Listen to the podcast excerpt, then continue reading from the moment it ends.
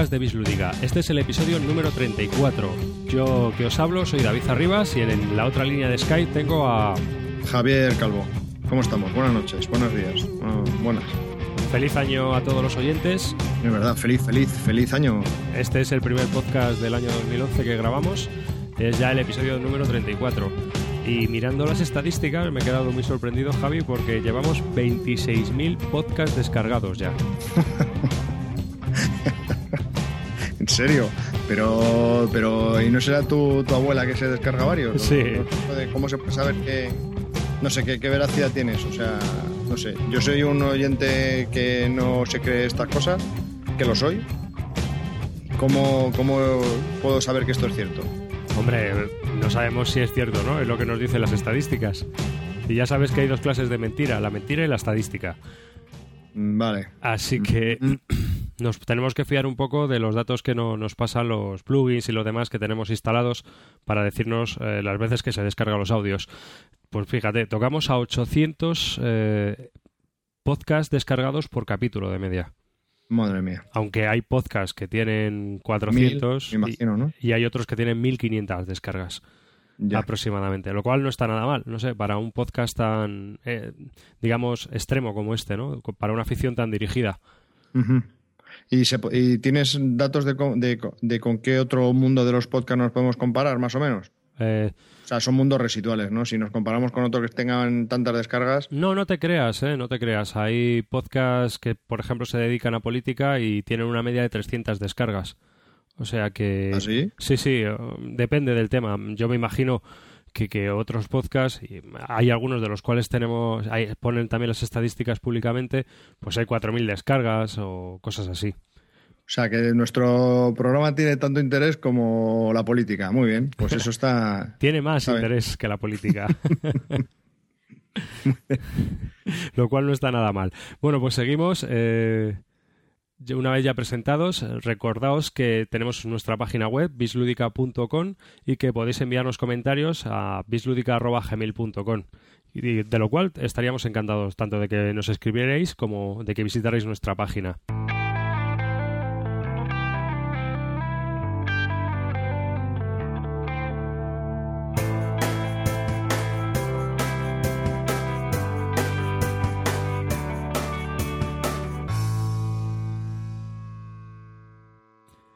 Y antes de comenzar el programa en sí, pues vamos a, comentaros un par de noticias, tanto internas como externas, sobre el mundillo de los juegos de mesa. La primera es que hemos montado de- desde Bislúdica un agregador de noticias sobre juegos de mesa. El Planeta BSK, que era el agregador que había antiguamente, eh, cerró sus puertas debido a problemas con el servidor. Y aunque el foro se mantiene, la BSK, el planeta lo han cerrado por falta de, de recursos con ese servidor. Mm, O eso es- son las razones que se esgrimieron. Entonces, eh, nosotros eh, montamos una alternativa que es planetalúdico.com y en, en esa página web podéis ver hasta 66 blogs dedicados a los juegos de mesa. Está bastante bien de seguir, es bastante facilita y muy clara y, y bueno, la verdad que os animamos a todos a que entréis para que lo veáis porque está así seguro que aprendéis algún blog nuevo y comparamos todos. Efectivamente. Han nacido otras dos alternativas, aparte de Planeta Lúdico. Eh, una es la de 5 minutos por juego, que se dedican a hacer principalmente videoreseñas y que también en su página web, esta vez dentro de su página web, han montado un agregador de noticias donde se van publicando también noticias de, bastantes blogs. Y los chicos de Ludopáticos, un blog de, de una gente de Tenerife, creo que son de Tenerife, también han montado un sistema de feeds y demás a los cuales te puedes suscribir para que recibas las noticias de todos los blogs en español. Así que eh, han nacido varias alternativas y que, como son muchas, pues que cada uno escoja la que mejor le venga para, para seguir las noticias. ¿Y no puede ser todas? Puede Pues ser, Me imagino que no darán todas las mismas noticias. más o menos sí, es que tenerlo por triplicado, no sé. Por lo menos la, la base sí que son, son los mismos blogs, por lo que yo he visto. Hombre, por ejemplo, nosotros. Ah, vale, vale, ya te entiendo. Sí, Nosotros no tenemos blogs comerciales. O sea, eh, eh, blogs de editoriales y demás no están in- eh, dentro de, de Planeta Lúdico. ¿Mm? Planeta Lú- Lúdico también se diferencia como los ludopáticos en que son totalmente independientes de cualquier página, ¿no? Mientras que 5 minutos por juego lo ha integrado en su página, nosotros lo hemos, lo hemos sacado. Los chicos de ludopáticos también, no tiene nada que ver con su blog.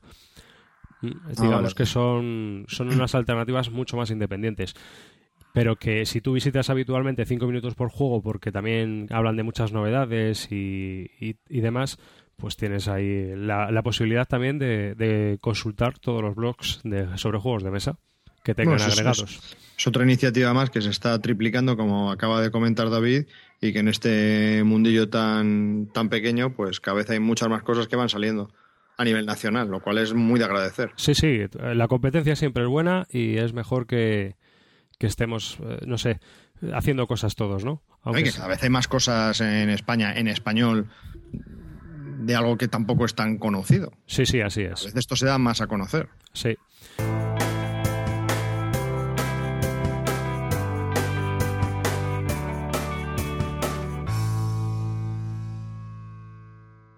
Y luego, otra noticia que os tenemos que dar es que hemos implementado nuestra página web en, nuestro proyecto para la conquista del mundo. Hemos implementado en nuestra página web encuestas. Vamos a hacer encuestas y esperemos que sean divertidas o, bueno, que van a tratar un poco, eh, la intención es conocer un poco más la audiencia que nos escucha, ¿no? Es decir, conoceros un poquito más a todos aquellos que nos escucháis sobre todos los aspectos que se refieren a los juegos de mesa. Las encuestas van a tener una cadencia mensual, eh, pondremos una encuesta y al mes siguiente, en el siguiente podcast, pues comentaremos los resultados, haremos un breve comentario de los resultados que han habido y que, cuáles son nuestras impresiones y ya está, dedicarle cinco minutos. Y cuando terminemos ese podcast, pues pondremos una nueva encuesta para todos vosotros y bueno, pues... Eh, sí, más que una encuesta por mes sería una encuesta por podcast. Sí, o sea, si cada, vez que se publique un podcast, se publica una nueva encuesta. Cerramos en ese podcast la encuesta que había abierta y abrimos una nueva. Y a partir de ese momento, pues, pues a votar el que le apetezca, le interese y le guste. Y sin más, pues eh, os vamos a comentar un poco de qué vamos a hablar en este podcast número 34, que es el primero del año. Digamos que nuestra segunda temporada. Eh, vamos a hablar de la actualidad lúdica, un poco de, principalmente de la actualidad nacional, porque con tanta, cuando hicimos los programas de Essen, como que ya hemos hablado bastante de las novedades internacionales, ¿no? Y aunque ya todos esos juegos están saliendo eh, y se están publicando, quizás eh, del único que no hemos hablado es del Merchants and Marauders, que ya creo que se puede encontrar en las tiendas, ¿no? Sí, sí, sí. Yo creo que ya, ya ha venido a Europa. Ya he visto varios comentarios de que ya ha venido a Europa y sí, yo creo que sí se puede comprar en Alemania, desde luego. Y aquí no, no me queda muy claro. Lo único, esperar a las reseñas, por lo menos desde mi punto de vista, y a ver qué, qué va diciendo la gente sobre ese juego. Eh, después vamos a hablar un poquito de algún, un par de novedades de Wargames y luego Javi y yo vamos a charlar un poco pues, eh, de los regalos, las navidades y de, la feria de Nuremberg que se acerca. Y luego ya pues pasaremos a, a nuestra reseña, que hoy vamos a reseñar London. Y posteriormente, después de la reseña, como siempre, nuestro espacio dedicado a los oyentes, correos de los oyentes y comentarios, en el cual pues leeremos vuestros correos y, veremos a ver qué es lo que nos mandáis. Y sin más, pues comenzamos con la actualidad lúdica. ¿Te parece, Javi? Venga, vamos para allá.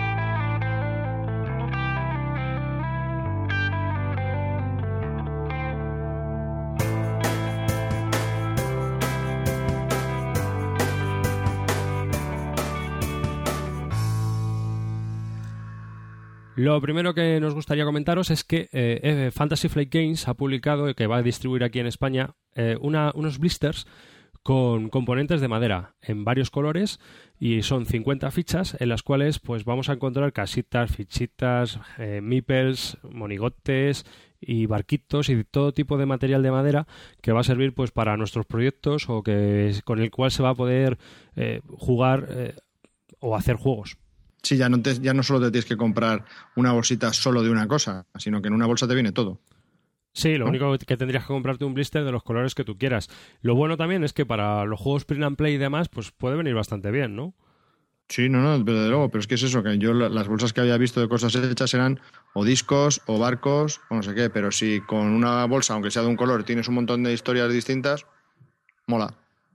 El siguiente juego que se ha publicado así, del que, cual os vamos a hacer referencia, es Set de Homoludicus. Va a salir por 13 euros. Es un juego diseñado por Marsa J. Falco y fue publicado por primera vez en 1988 de manera, digamos, en una editorial de juegos. Eh, es, es, un juego que dura unos 10 minutos y es para 2 a 20 jugadores. Es un juego en el que hay cartas de distintos colores, símbolos y eh, un número determinado de símbolos. Y lo que tenemos que hacer al desplegarlas en, en, la mesa es buscar tres cartas que tengan cuatro características iguales o cuatro características totalmente distintas. Es un juego muy curioso. Yo lo he jugado alguna que otra vez eh, por ordenador y tal. Y es un juego muy, muy, muy curioso. Muy entretenido. es un juego de concentración, hay que estar ahí concentrado mirando y viendo cuál es el que, el, eh, cuáles la, las cartas que tienes sí, sí, que cumplen esas características. con lo sencillo que puede llegar a ser. Sí, además eh, la diseñadora es genetista. Pues se le ocurrió cuando estaba investigando genes. También se ha publicado un nuevo juego de cartas eh, que es de la editorial Les Doce Singes, es francesa.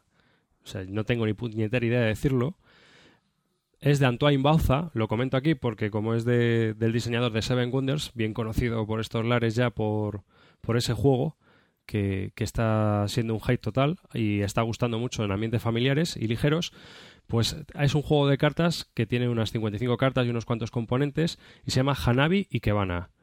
Eh, son dos juegos en uno y con uno se juega un juego cooperativo y el otro es una especie de cinquillo. ¿Pero con las mismas cartas? Sí, con las mismas cartas. Ah, muy bien. Sí, sí.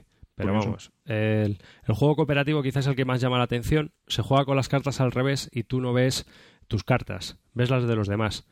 Entonces, cuando llega tu turno, vas gastando como puntos que hay en conjunto para dar pistas a los jugadores de qué cartas tienes. Y entonces vas jugando cartas y vas haciendo los sets completos. Eh, tienes que hacer eh, de, ese de un color, pues del 1 al 5. Entonces cada uno va jugando cartas y las tienes que ir poniendo en la mesa para ir haciendo los fuegos artificiales, porque son cartas con, con fuegos artificiales dibujados. Qué curioso. Sí, es un juego peculiar por lo que yo he estado viendo y es para 2 a 5 jugadores y una media hora de duración. Me parece interesante porque estos jueguecitos, que son así también ligeros y pequeños, pues siempre en una partida, sobre todo con gente familiar, tienen cabida, ¿no? Vienen estupendamente. Sí. Generación X ha publicado también Historias Negras de Misterio, de Holger Boys. Eh, es un juego que son unas 50 cartas, vienen en una caja con forma de ataúd. Ya han publicado otros, otras tres cajas anteriores de Black Stories, que es... Ah, ese que tengo yo, sí, sí, claro, Claro, Pero ahora han publicado esta nueva, que son misterios y crímenes bastante oscuros, ¿no? Y es una nueva cajita. Mm, es un juego bastante peculiar, yo también he jugado. Eh, sobre todo va muy bien, ¿sabes con qué? Con gente mayor, macho. Con gente muy mayor, que eh, es así a, lo mejor aficionada a los libros de detectives y demás. Sí, porque el, juego en sí lo que es es una carta que uno lee para sí. Bueno, primero hay, hay, un texto que tienes que leer que es común para todos y expones un caso, ¿no? Pues una tía que aparece en el suelo de una casa con un charco de sangre y, una lámpara encendida, por ejemplo. Y entonces la parte de atrás de la carta te, dice cómo ha muerto o, o qué es lo que ha pasado. Entonces los demás jugadores te tienen que ir haciendo preguntas y tú solo puedes responder sí o no. Y tienen que dar pues con qué es lo que ha pasado realmente. Hmm. Hombre, también eh, si se lía mucho puedes contestarles irrelevante. Esa pregunta es irrelevante, ¿no? Mm. Para ir un poco centrándoles por si se van por, por los cerros de Úbeda, que también a veces pasa. No, pero se pueden dar situaciones divertidas. La gente tiene una cabeza muy... también hay que tener paciencia, ¿eh? porque eh, es un juego que hay veces que te puedes atascar y hasta que llegas a la conclusión te puedes tirar un buen rato, ¿eh? haciendo preguntas. Sí, pero no, yo, yo lo veo más como un divertimento, un, un, evento bastante divertido, ¿no? Porque los casos no son, por lo menos la caja que yo tengo, que es la primera de, no, no son eventos eh, muy, muy, muy serios, ¿no? Son cosas así extrañas que pueden llegar a ser divertidas. Entonces, eh, las pistas que pueden, por las pistas que tienen ellos y cómo pueden llegar al resultado, pues se dar situaciones bastante graciosas, ¿no? Sí, sí, es verdad. No vamos a contar ninguna porque, ojo, robaríamos una de las tarjetas del juego, pero, pero está peculiar. Sí, efectivamente. Sí, ya como os digo, para jugar con gente mayor está bastante bien.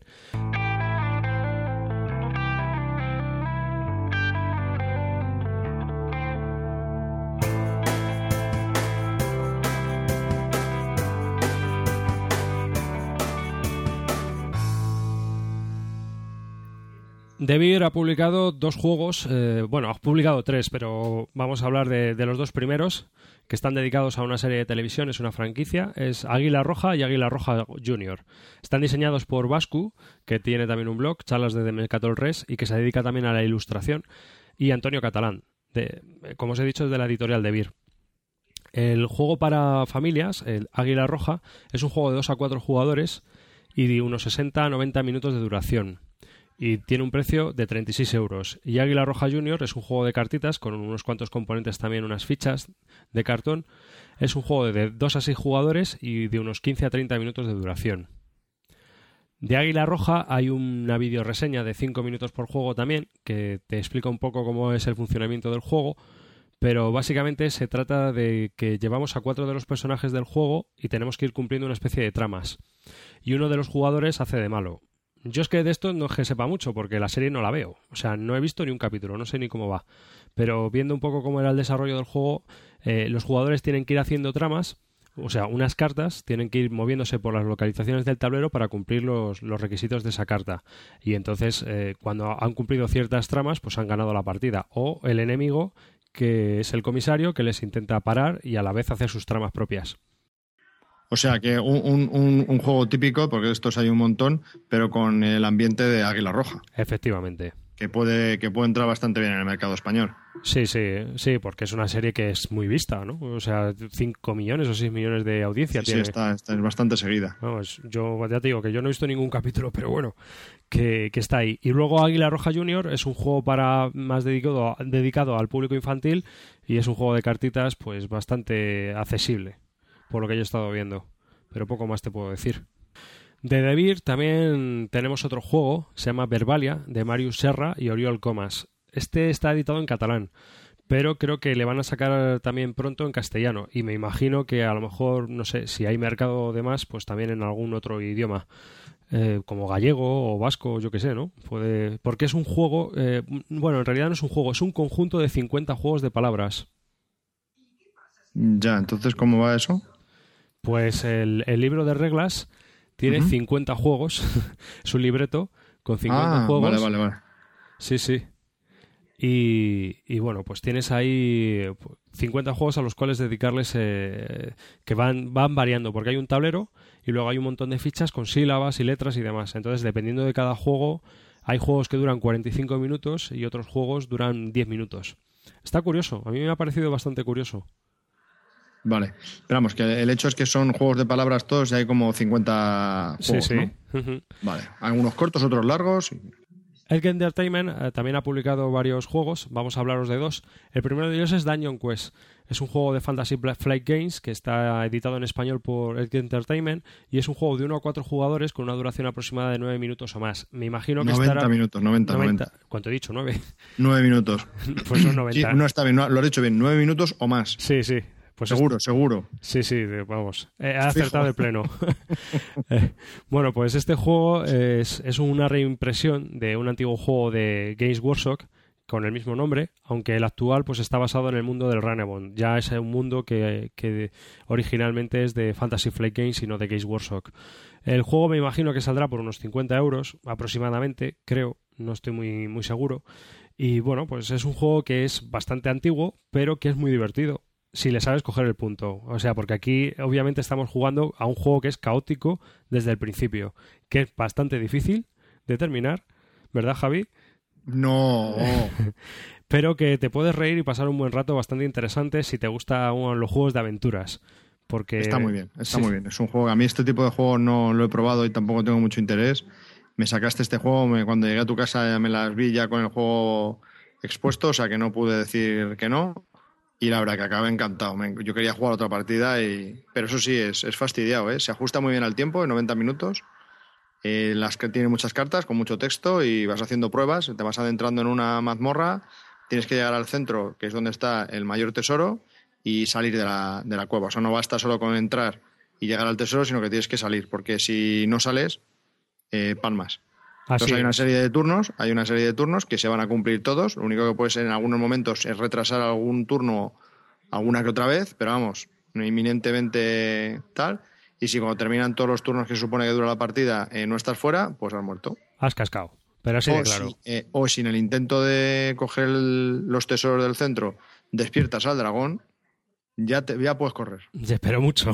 pero mucho porque, vamos, te pilla te pilla fijo. Pero como os he dicho, no es un juego equilibrado, no es un juego libre de azar, o sea, es totalmente caótico. Sí, total. Y está dirigido a... Muy entretenido. No te lo puedes tomar en serio, o sea, es lo que es, una aventura.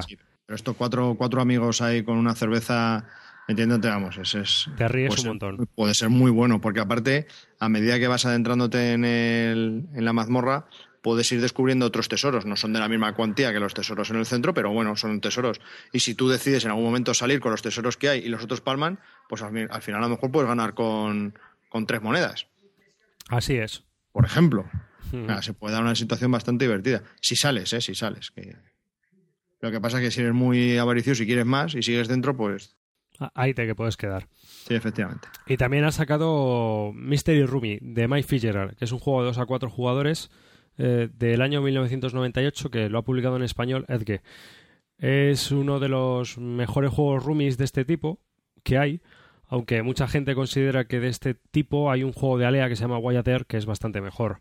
Pero yo me alegro. Tú no le tienes, ¿no? Al Wyatt No, este no ese no le tengo. Vale. Eh, el otro día estuve jugando al, al Rami, es un Sabes que soy un aficionado, me encantan los juegos de cartas. Estuvimos jugando el otro día al Rami y siempre he tenido un interés, un ligero interés por esto, pero no me he leído las reglas ni nada, pero siempre me ha parecido que es eh, lo mismo que el Rami. O sea, no sé por qué, es tan, por qué está tan aclamado este, este juego, no sé. Es que es un Rami. Sí, pero por lo del Mystery Rami, ¿qué es Mystery? Porque es de, de Jack el Destripador pero al fin y al cabo es de hacer eh, tríos y escaleras. Sí, sí, es lo mismo. Lo que pasa es más de lo mismo. Lo que pasa es que también hay un componente un poco de que ya que el destripador se puede escapar y me parece que puedes perder o alguna cosa de estas. Es un juego de dos a cuatro jugadores, pero dicen que como mejor se saca provechos con dos jugadores. Vale, vale. Por lo menos es lo que yo siempre he leído.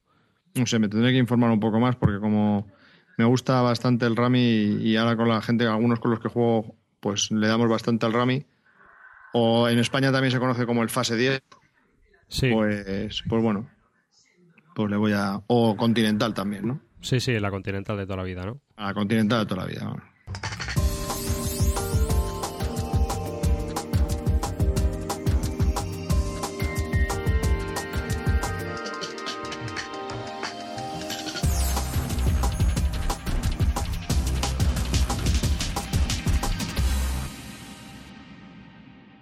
Pues aquí acaba nuestra actualidad lúdica, digamos, nacional y vamos a pasar un poco a lo que es la actualidad de Wargames. Eh, en la actualidad de Wargames hay dos, principalmente, que a mí me hayan llamado la atención. A Javi, Javi tú no has visto ninguno, ¿no? Así de novedades que... No. no. El primero de ellos es The Spanish Civil War, de Javier Romero, eh, editado por GMT de uno a dos jugadores y bueno, pues lo primero deciros que es un juego que se puede conseguir por unos 48 euros aquí en España y que es un juego, es un español que ha diseñado un juego para GMT.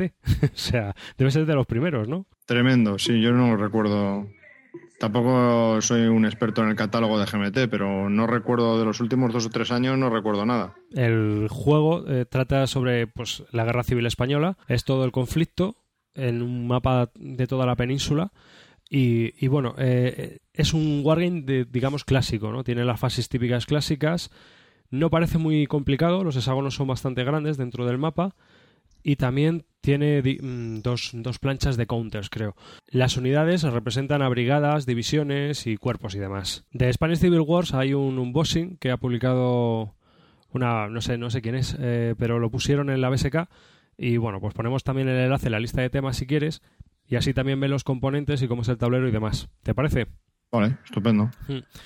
Y el segundo juego que de los que os voy a hablar es de Columbia Games, es el nuevo juego de bloques que han sacado, que es Silo, April, Glory, de Tony y Grant Dalglish, que es un, juego sobre la guerra civil americana, es una de las batallas de Silo. Ese lo tienes tú, ¿no? Sí, ese le adquirí yo y además luego si quieres te cuento todas las películas para recogerlo porque me mandaron una notificación de correos que estaba retenido en aduanas hasta que pagara los costes de... has caído en las redes, totalmente. de las redes de las aduanas. Sí, sí. Luego, luego te comento un poco el laberinto, el laberinto aduanero.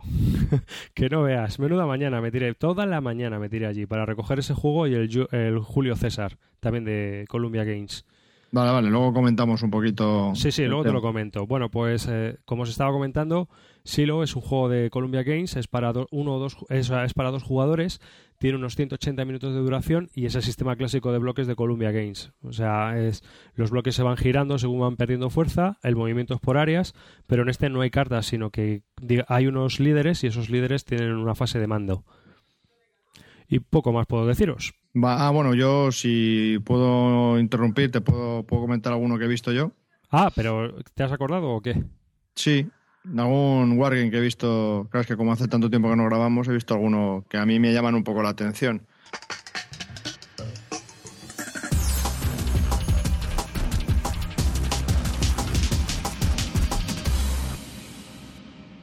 Bueno, antes que nada, en el anterior podcast estuvimos comentando el, Wolves de Compass Games. Es el nuevo juego de, el, que continúa, digamos, al Silent Wars. Bueno, antes de comentar del Silent Wars, ha salido ya en España el, el, IJN, que es el Imperial Japanese Navy, que es una expansión para este juego, a un módico precio de 27 euros. Y lo que me sorprende del Steel Wolves es que, que, ¿te acuerdas que estaba por 100 dólares que si lo pedías en pre-order iba a bajar el precio y nos, estamos preguntando cuánto saldría en España. Bueno, pues aquí sin rebaja está a 117 euros. Dios. No te digo nada. Si el Silent Wars tiene barcos y submarinos, este ya, no te cuento, las tiene como siete planchas. Madre tiene como 1200 counters. vamos, te puedes tirar tirando dados y sacando fichas de los cubitos, pues mm, toda la vida. Hasta aburrirte. Toda una vida, toda una vida. Y ese me, me ha sorprendido un poco. Eh, también ha salido de Clash of Arms. Lo que pasa es que me, llama la atención, pero como no los entiendo muy bien, eh, Incursion de Clash of Arms eh, a un precio de 54 euros. Tú podrías ayudar un poco, ¿no? Sí. Persian Incursion es una especie de... Mm, bueno, vamos a ver. Eh, es un ataque hipotético de Israel a Irán por el rollo de las armas nucleares. ¿De acuerdo? Uf, qué fregado. Entonces es una guerra, digamos, eh, asimétrica y un poco un conflicto peculiar, porque es un, post, eh, de, de, temática que hubiera pasado si, ¿no? Eh, en inglés se conoce como un what if. Exactamente. Entonces es un juego, son unos 60 dólares, me parece el precio, el precio oficial. Eh, tiene un, tendrá un chorro de, páginas de reglas. Efectivamente, aquí, sí, aquí dice aproximadamente 110 páginas entre varios libros de reglas y escenarios. Sí, mira, tiene... Dos mazos de cartas. Las reglas son 42 páginas. Luego lleva un libreto que son, digamos, las misiones, 41 páginas. Eh, tiene otra, una, una, especie de carpetillas o, que son 34 páginas de blancos. O sea, los blancos que hay que bombardear y demás. Hay 110 cartas, 18 tarjetas de aviones, un mapa tamaño normal, de estos típicos de 60-50 o 70-50, así, y 280 counters. Pero es jugable. Aparte de los dados. Sí, es jugable. Lo que pasa es que eh, es un sistema, digamos que es una especie de refrito del Harpoon 4, que es un juego que tiene Clash of. Entonces, han cogido el sistema de juego del Harpoon 4 y lo han adaptado para este Persian Incursion casi se podría decir que es una especie de, como de juego de misión, ¿no? Sobre, sobre un hipotético ataque de Israel a, Irán. Harpoon 4... Es, fastidia, digamos. Hombre, ten en cuenta que Harpoon 4 es algo que utiliza la Marina norteamericana para enseñar a los cadetes. O sea, es una simulación. está creado por militares de la Marina. o sea, Larry Bond es un tío que, que me parece que ha sido teniente de la Marina o algo así. Y, si no, pues si algún oyente lo sabe, que me lo confirme o que me, corrija. Y lo que me refiero es que como tiene tantos escenarios, me pregunto, ¿tiene algo introductorio o incluso el introductorio eh, es infumable? Será introductorio. No, no te creas. Eh, normalmente eh, las reglas parecen muy complejas, pero una vez que vas desarrollando el juego, luego va todo como hilado, ¿no?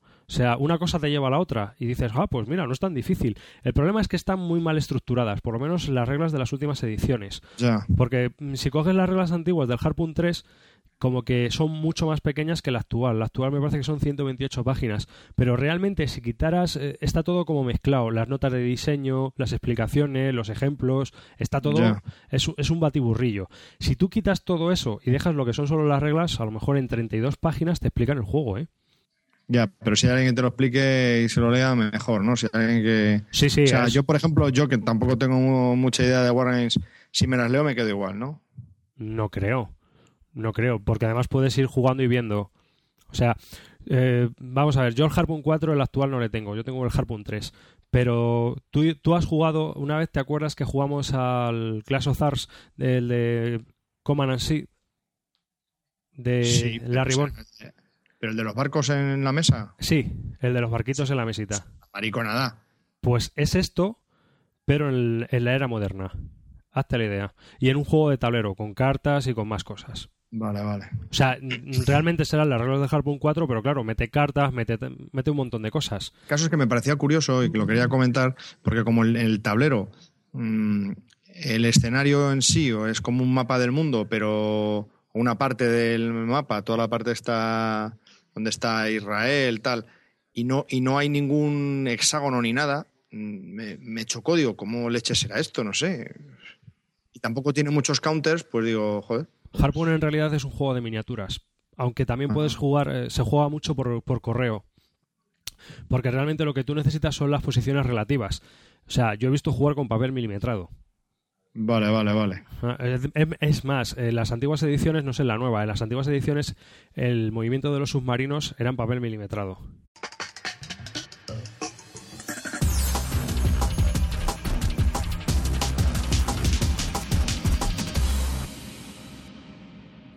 Y por último, de Dan Versen Games, también quería comentaros que yo que tenía el, el, ¿cómo se llama el que tengo yo? El Phantom Leader, pues ha sacado el Hornet Leader Carrier Air Operations, que es un refrito de, de un juego que tenía él desde hace muchos años y Sí. lo ha remozado con nuevas reglas, eh, más avioncitos y tal y cual. Y bueno, lleva los aspectos de la aviación naval americana toda la vida del servicio de los eh, F-18 desde el 83 hasta, hasta la fecha actual, ¿no? Entonces es un juego en solitario, dura aproximadamente cada misión pues 60 minutos y lo que de lo que se trata este juego básicamente es de planear, ¿no? Eh, tú cómo, cómo planeas, qué aviones coges, qué pilotos coges, cómo equipas a los aviones en la misión que se te va a encomendar, ¿no? Y ya está.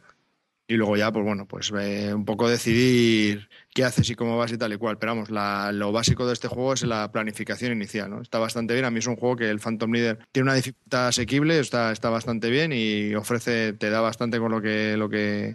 Está bien, está muy bien. A mí me parece que es un juego que está muy bien. Hay que tomar muchas decisiones tácticas. Sí, sí, desde luego que está bastante bien. Hombre, no es de los, no, no es de los mejores, pero vamos, he jugado a, a- a juegos en solitario bastante peores. Este te hace pensar un poquito, ¿eh? la verdad que está muy bien. Lo que pasa es que una vez has hecho la planificación inicial, la secuencia de juego ya casi va sola, ¿no? Tienes, aún sigues tomando decisiones, pero el grueso de las decisiones es, es al inicio, ¿no? Cómo, cómo planeas tú la misión. Y bueno, quería comentarlo. Ah, y sale a un precio aquí en España de un poco caro, eso sí, 81 euros. Es que yo he oído que viene de todo dentro, ¿eh? Que es impactante. Sí, sí, sí, sí, sí, porque yo he visto, eh, hay una foto de, un, de la caja esta junto al, al lado de la del Phantom Leader y es casi el doble. Y la del Phantom Leader es enorme. Son 330 cartas a color, 352 counters, 8 campañas, cuando en el juego normal vienen 4. Bueno, mm, viene, eh, viene, hay, hay temita aquí. Pero vamos, que, que no deja de ser un más de lo mismo. Sí, sí. Es lo que te quiero decir, o sea, que, Sí, sí, que, que es más de, de lo si mismo. tienes el Phantom Leader, que, ah, no, hombre, no ser que seas un flipado de los, de los F-18 y tal, pero vamos. Que bueno, con, con tener uno te vale. Sí, yo creo que sí. Si no tienes ninguno y estás interesado, pues cualquiera que cojas eh, estaría bien. Y bueno, y nada más. Pues aquí hasta aquí la actualidad lúdica. Y ahora pues vamos a comentar un par de cositas que tenemos para comentaros.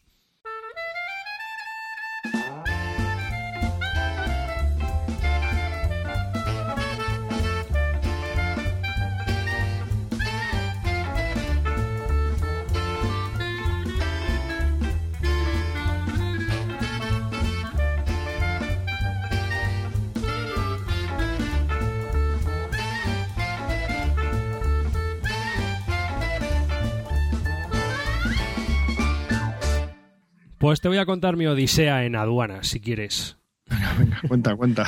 Bueno, una vez allí, eh, había allí varias personas, había como agentes aduaneros de... Espera, antes de que empieces, antes de que empieces. O sea, esto, cuando tú pides un juego... Eso, eso es lo que iba a explicar. Y nos estuvieron vale, vale. contando en la cola. ah, voy a empezar desde el principio, ¿vale? Pero que ellos, que se conocen bastante bien cómo funciona el tema este de las aduanas y demás, cuando en la cola que en una de ellas nos contaron a gente que estaba allí que cualquier paquete que pidas a, fuera de la Unión Europea que supere los 28 euros, está, eh, digamos que se le puede imponer una tasa de IVA. ¿Mm? Y si es hasta 150 euros, solo es el IVA. A partir de ahí te cobran el IVA y un 3% más por aranceles, costes arancelarios. Porque sí. Porque sí, porque yo soy la ley y te la clavo. Y en estos gastos eh, te entran también los, eh, los gastos de envío. Es decir, que si tú pides algo a Estados Unidos y te cuesta 22 dólares de gastos de envío, pues el IVA de los 22 dólares también. Del paquete, de la caja de cartón. También lo tienes que pagar. Claro, claro, claro. O sea, todo el valor de La IVA por correos. Exactamente. ¿A dónde se ha visto? Muy bien. Sí. Entonces, eh, pues eh, a mí me llegó una notificación de correos diciéndome que eh, tenía un paquete de Columbia Games en aduanas, bloqueado en barajas y que una de dos tenía dos opciones. Una era ir yo a recogerlo y ocuparme yo de todas las gestiones, o dos, contratar a un agente de aduanas de SpeedTrans, que es la subcontrata que tiene correos para estas cosas, y que por, por 17 euros ah te envían, el paquetito a tu, a tu oficina de correos habitual. En juegos, más las aduanas, más 17 euros. Efectivamente.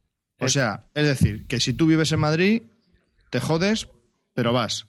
Sí. Y si vives en Burgos, ¿qué pasa? Si vives en Burgos y te pilla alguna agencia aduanera cerca, porque no tiene por qué ser solo barajas. En Alicante, por ejemplo, había una. Eh, había una lista ahí. ¿cómo, ¿Cómo de grande es esto? ¿Tienen.? Creo que hay ocho en toda España. O sea que podemos estar bastante fastidiados. Sí, sí, si vives en una provincia... Pues, Os digo, Burgos, por ejemplo, yo que sé. Valencia, yo que seguro que no tiene. Ah, o sea, date por follado. O sea, perdón la palabra, pero es así. El, problema que tienes de vivir en Valladolid, en cuanto a juegos de estos se refiere, ¿no? Que no creo que haya una tienda, que te tengas que pedir todo fuera, que encima también te van a meter el palo este, pues ya es, chico. ¿Qué, qué haces? ¿Te vienes a Madrid desde Valladolid a por el puto juego?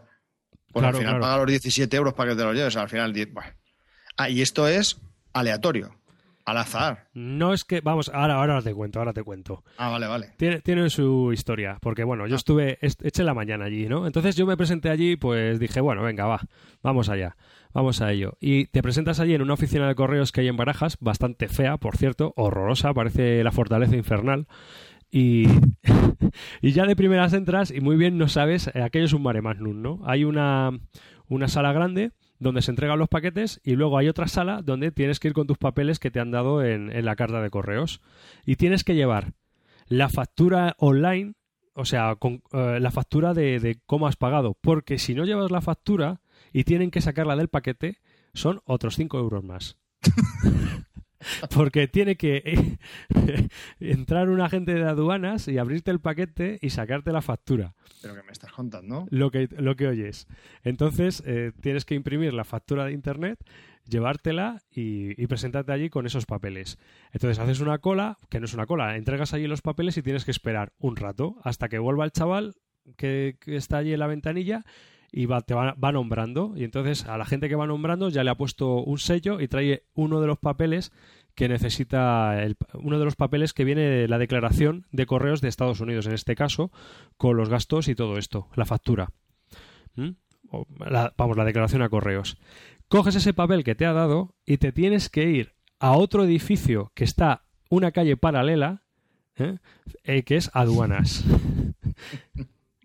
Hacienda, una, vez que estás en aduanas, tienes que hacer una cola y le entregas al señor de la ventanilla los papeles que te han entregado en correos. veías a la gente yendo de un sitio para otro, muy divertido. Y entonces. Como la noche de los muertos vivientes, ¿eh? los zombies para un lado, los zombies para el otro, qué bonito. Tienes que esperar y hacer otra cola. Y una vez que has hecho otra cola y te vuelven a llamar, recogen los papeles que le has entregado al otro pollo, más más papeles, y te dicen, tiene usted que pagar esto y volver aquí. Así que tienes que volver a salir del edificio, irte a un banco que hay enfrente, o una Caixa o un Caja Madrid que había, hacer otra cola para pagar, porque claro, la gente, mm, al, primero que te encuentras en la ventanilla, te le vas a ir encontrando en todas partes. Ya. Claro. O sea, esto, está, esto se recomienda hacer esto para gente que no tiene amigos, ¿no? Sí, esto es un juego de mesa, más o menos, ¿no? Vale, O sea, vale, te- te- es como el Elfenland, que te toca ir de un sitio a otro, ¿no? Muy bien. Sí, entonces haces cola en el banco, pagas en el banco y con el recibo que te han sellado en el banco, vuelves otra vez a Hacienda, a las aduanas.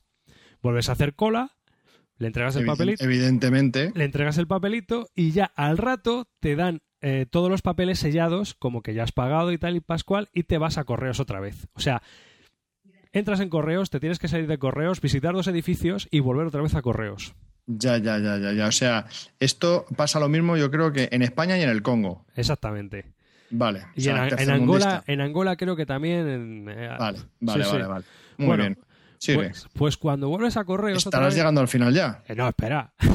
Joder. Tienes que hacer otra cola para, para entregar el, el papelito para que te busquen el paquete. ¿Vale? Y Ah, entonces. claro, ¿para qué lo van a buscar antes? Claro, cuando entregan los papelitos para que te entreguen el paquete, tienes que acoquinar otros 4,60 euros por impuestos fiduciarios. No me digas qué es. No sé, me quedé como estaba.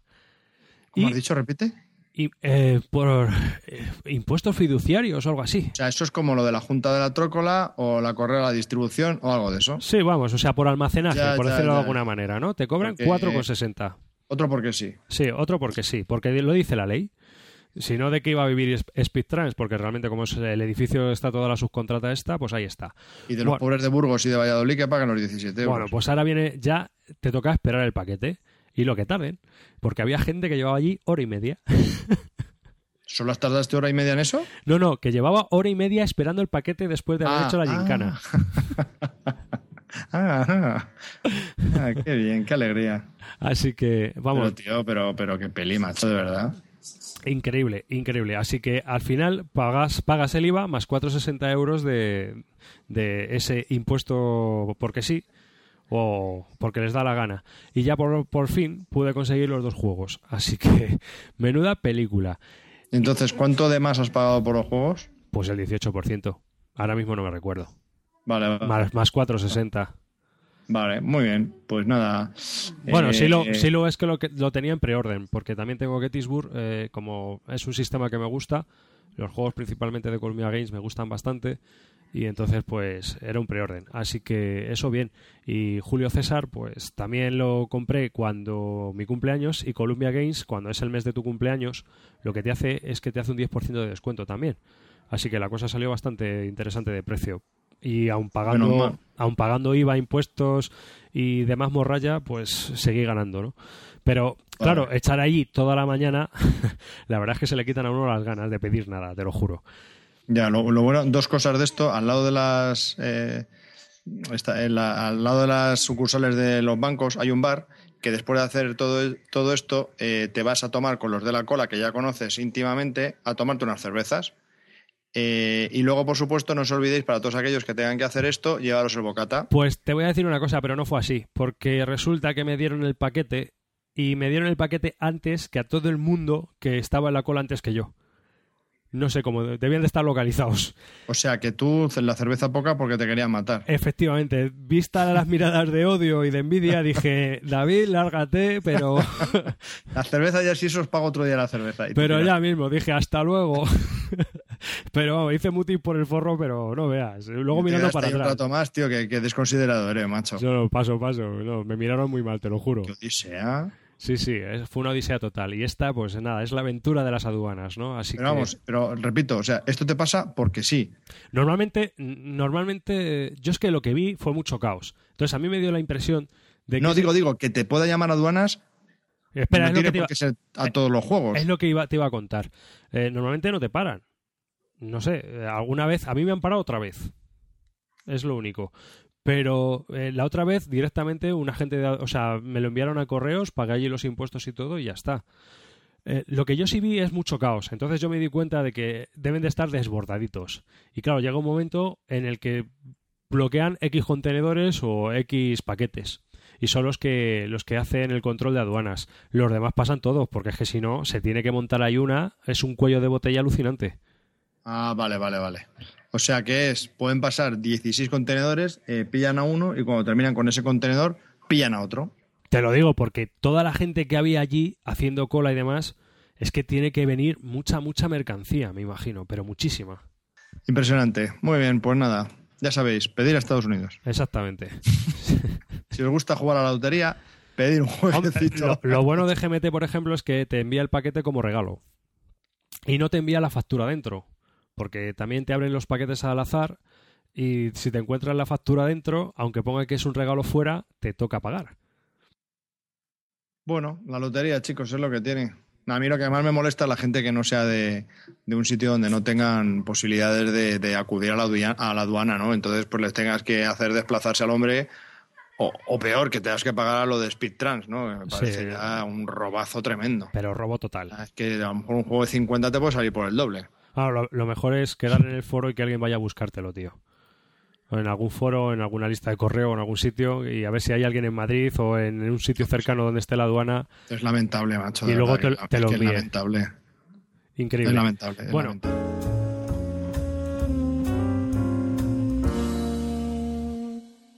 Bueno. pasamos a cosas más agradables. Feria de Nuremberg 2010. A ver, Javi, Javi, cuéntanos. Venga, que te seguro que tú ya estás viciadito perdido.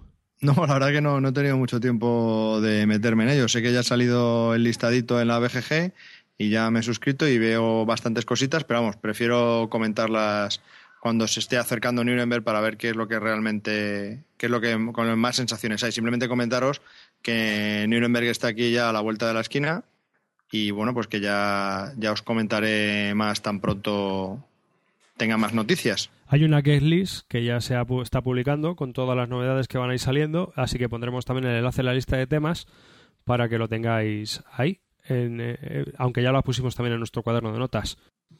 Bueno, pues eh, Nuremberg 2011 va a ser la 61 edición. Es una feria dedicada al, juguete internacional que tiene lugar en febrero del 3 al 8 de febrero, ¿no? Y entonces lo que intenta esta lista en la BGG es de enumerar los títulos que van a salir a lo largo del año, porque Nuremberg no es como, a diferencia de Essen, que ya están los juegos eh, editados o, muy próximamente ya están editados y los puedes comprar. Esto simplemente es un como un preview, ¿no? lo que va a pasar a lo largo del año. Entonces, a lo mejor los títulos no se publican y son solo prototipos, pero que, se van a publicar a lo largo de 2011, ¿no? Entonces, esto es la, diferencia básicamente con, con, Essen. Entonces, bueno, pues hay, ideas de, todas las... Eh, de los eh, compañías eh, de juegos y, bueno, pues pues eso. Entonces, de momento es un poco para tener ideas ¿no? de, que, por dónde van a ir los tiros este año. Y bueno, pues eh, a medida que se vayan acercando las fechas, que ya queda poquito, pues os iremos comentando más y qué sensaciones han habido de Nuremberg. Muy bien. Pues ya iremos hablando. Y ahora me gustaría preguntarte, porque has probado un juego que también era muy esperado de GMT, por lo menos lo has probado en solitario, ¿verdad? Sí, el Labyrinth. Mm, bueno, pues la verdad que tenía muchas ganas, un juego que lo pedía en preorden. Eh, y bueno, no. El problema es que cuando me leí las reglas, que salieron bastante tarde, ya avanzado el preorden, ya estaban a punto de, de, enviarlo cuando salieron las reglas, pues eh, no llegué a entender, tampoco soy muy experto en estos juegos, no llegué a entender muy bien cómo era el desarrollo del juego, ¿no? No, no me di cuenta de varias cosas. Cuando llegó y lo. Sí que sabía que era algo. Yo, la idea que yo tenía como el Twilight Struggle, pero para, para uno, ¿no? Y dije, pues. Pues mola, ¿no? Entonces, pues bueno, lo expones, lo pones ahí la preparación y tal igual, las reglas son perfectas, vienen muy bien explicadas, tal, tal, tal, tal, fenomenal. Y entonces el mecanismo del juego en solitario es como si jugases a dos, lo que pasa que el, el contrincante, digamos, hace todo a través de un flowchart, ¿no? O lo que es un... Sí. ¿Cómo se traduciría esto? Un esquema. una, una, tabla de esta, un diagrama. un diagrama, ¿no? Un diagrama, el típico diagrama informático de eh, si pasa esto, si hay esto, sí, pues vete por acá. No, pues baja por aquí. ¿Qué pasa tal? Entonces se van haciendo todos los eventos dependiendo de, de, lo, que, de lo que vaya saliendo en la carta, pues vas moviéndote por el, por el diagrama este y al final pues, lo, pues llega una acción que es la que tienes que desarrollar para, por parte del, del contrincante, ¿no? Entonces, este, este diagrama es bastante extenso y bastante denso y muchas de las veces no queda claro. Evidentemente es un diagrama eh, eh, estanco, quiere decir que no se mueve, y tú tienes eh, ciento y pico cartas. Entonces, con eventos distintos. Entonces, no, en muchas ocasiones no sabes muy bien cómo aplicar la carta. Entonces te quedas parado, tienes dudas, tal y cual. A cada carta tienes un ligero parón. Yo he querido imaginarme en el mejor de mis sueños y siendo muy optimista que esto a medida que juegas pues se puede agilizar un poco pero no lo veo. Entonces mi sensación inicial ha sido un poco de fracaso. Es que es más bien parecería que tenía que haber sido una especie de programa, ¿no? Un programa de ordenador o algo así. Para eso es un programa de ordenador, que yo no tengo ni que pensar nada, me sale la carta y esto es lo que pasa. alguien se currará a lo mejor una hoja de Excel con macros o algo. Claro, teniendo en cuenta la situación en el tablero, ¿no? pues esta carta hace que pase por, de cara al contrincante, la mejor opción es que haga una Mm, yo qué sé, pues eh, una yihad menor o, lo que sea, o reclutar más eh, células yihadistas.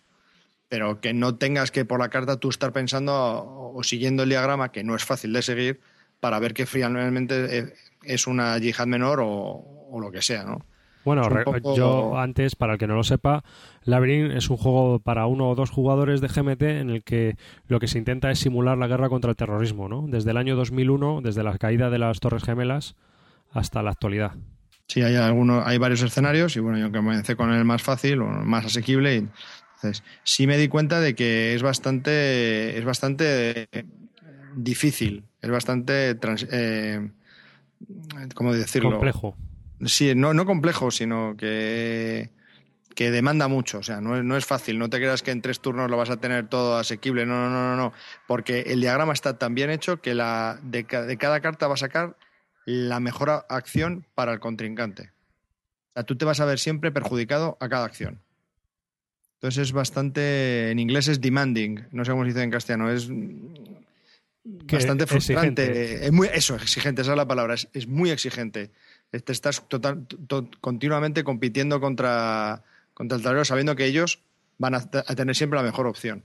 Entonces, claro, desde el punto de vista del novato es bastante difícil, bastante difícil. Y bueno, ese es el único, el único problema que, me ha parecido. Entonces creo que es bastante difícil de seguir. Nos queda probarlo a dos. Para, para juegos solitarios. Entonces yo creo que hay que probarlo a dos. De todas maneras, por los comentarios que yo he oído, la gente que lo ha probado eh, dicen que les gusta bastante, pero que es una versión, entre comillas, light del Twilight Struggle. No llega al nivel del Twilight Struggle.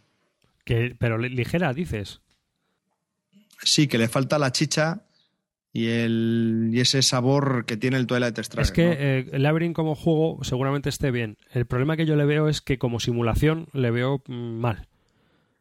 Yo, leyendo de qué va y cómo funcionan y algunas cartas que he estado leyendo y también un poco algunas reseñas iniciales, eh, la impresión esa me la está confirmando, ¿no? No sé cuándo juegue a ver si la confirmo del todo, pero la impresión que me da es que no simula una guerra contra el terrorismo, porque las situaciones que se dan y tal, mm, o sea, es un poco caricatura de lo que está pasando en realidad. Entonces es, un, es un juego. Y las, las, cartas son, tienen eventos, ¿no? Que son eventos que han pasado en la realidad.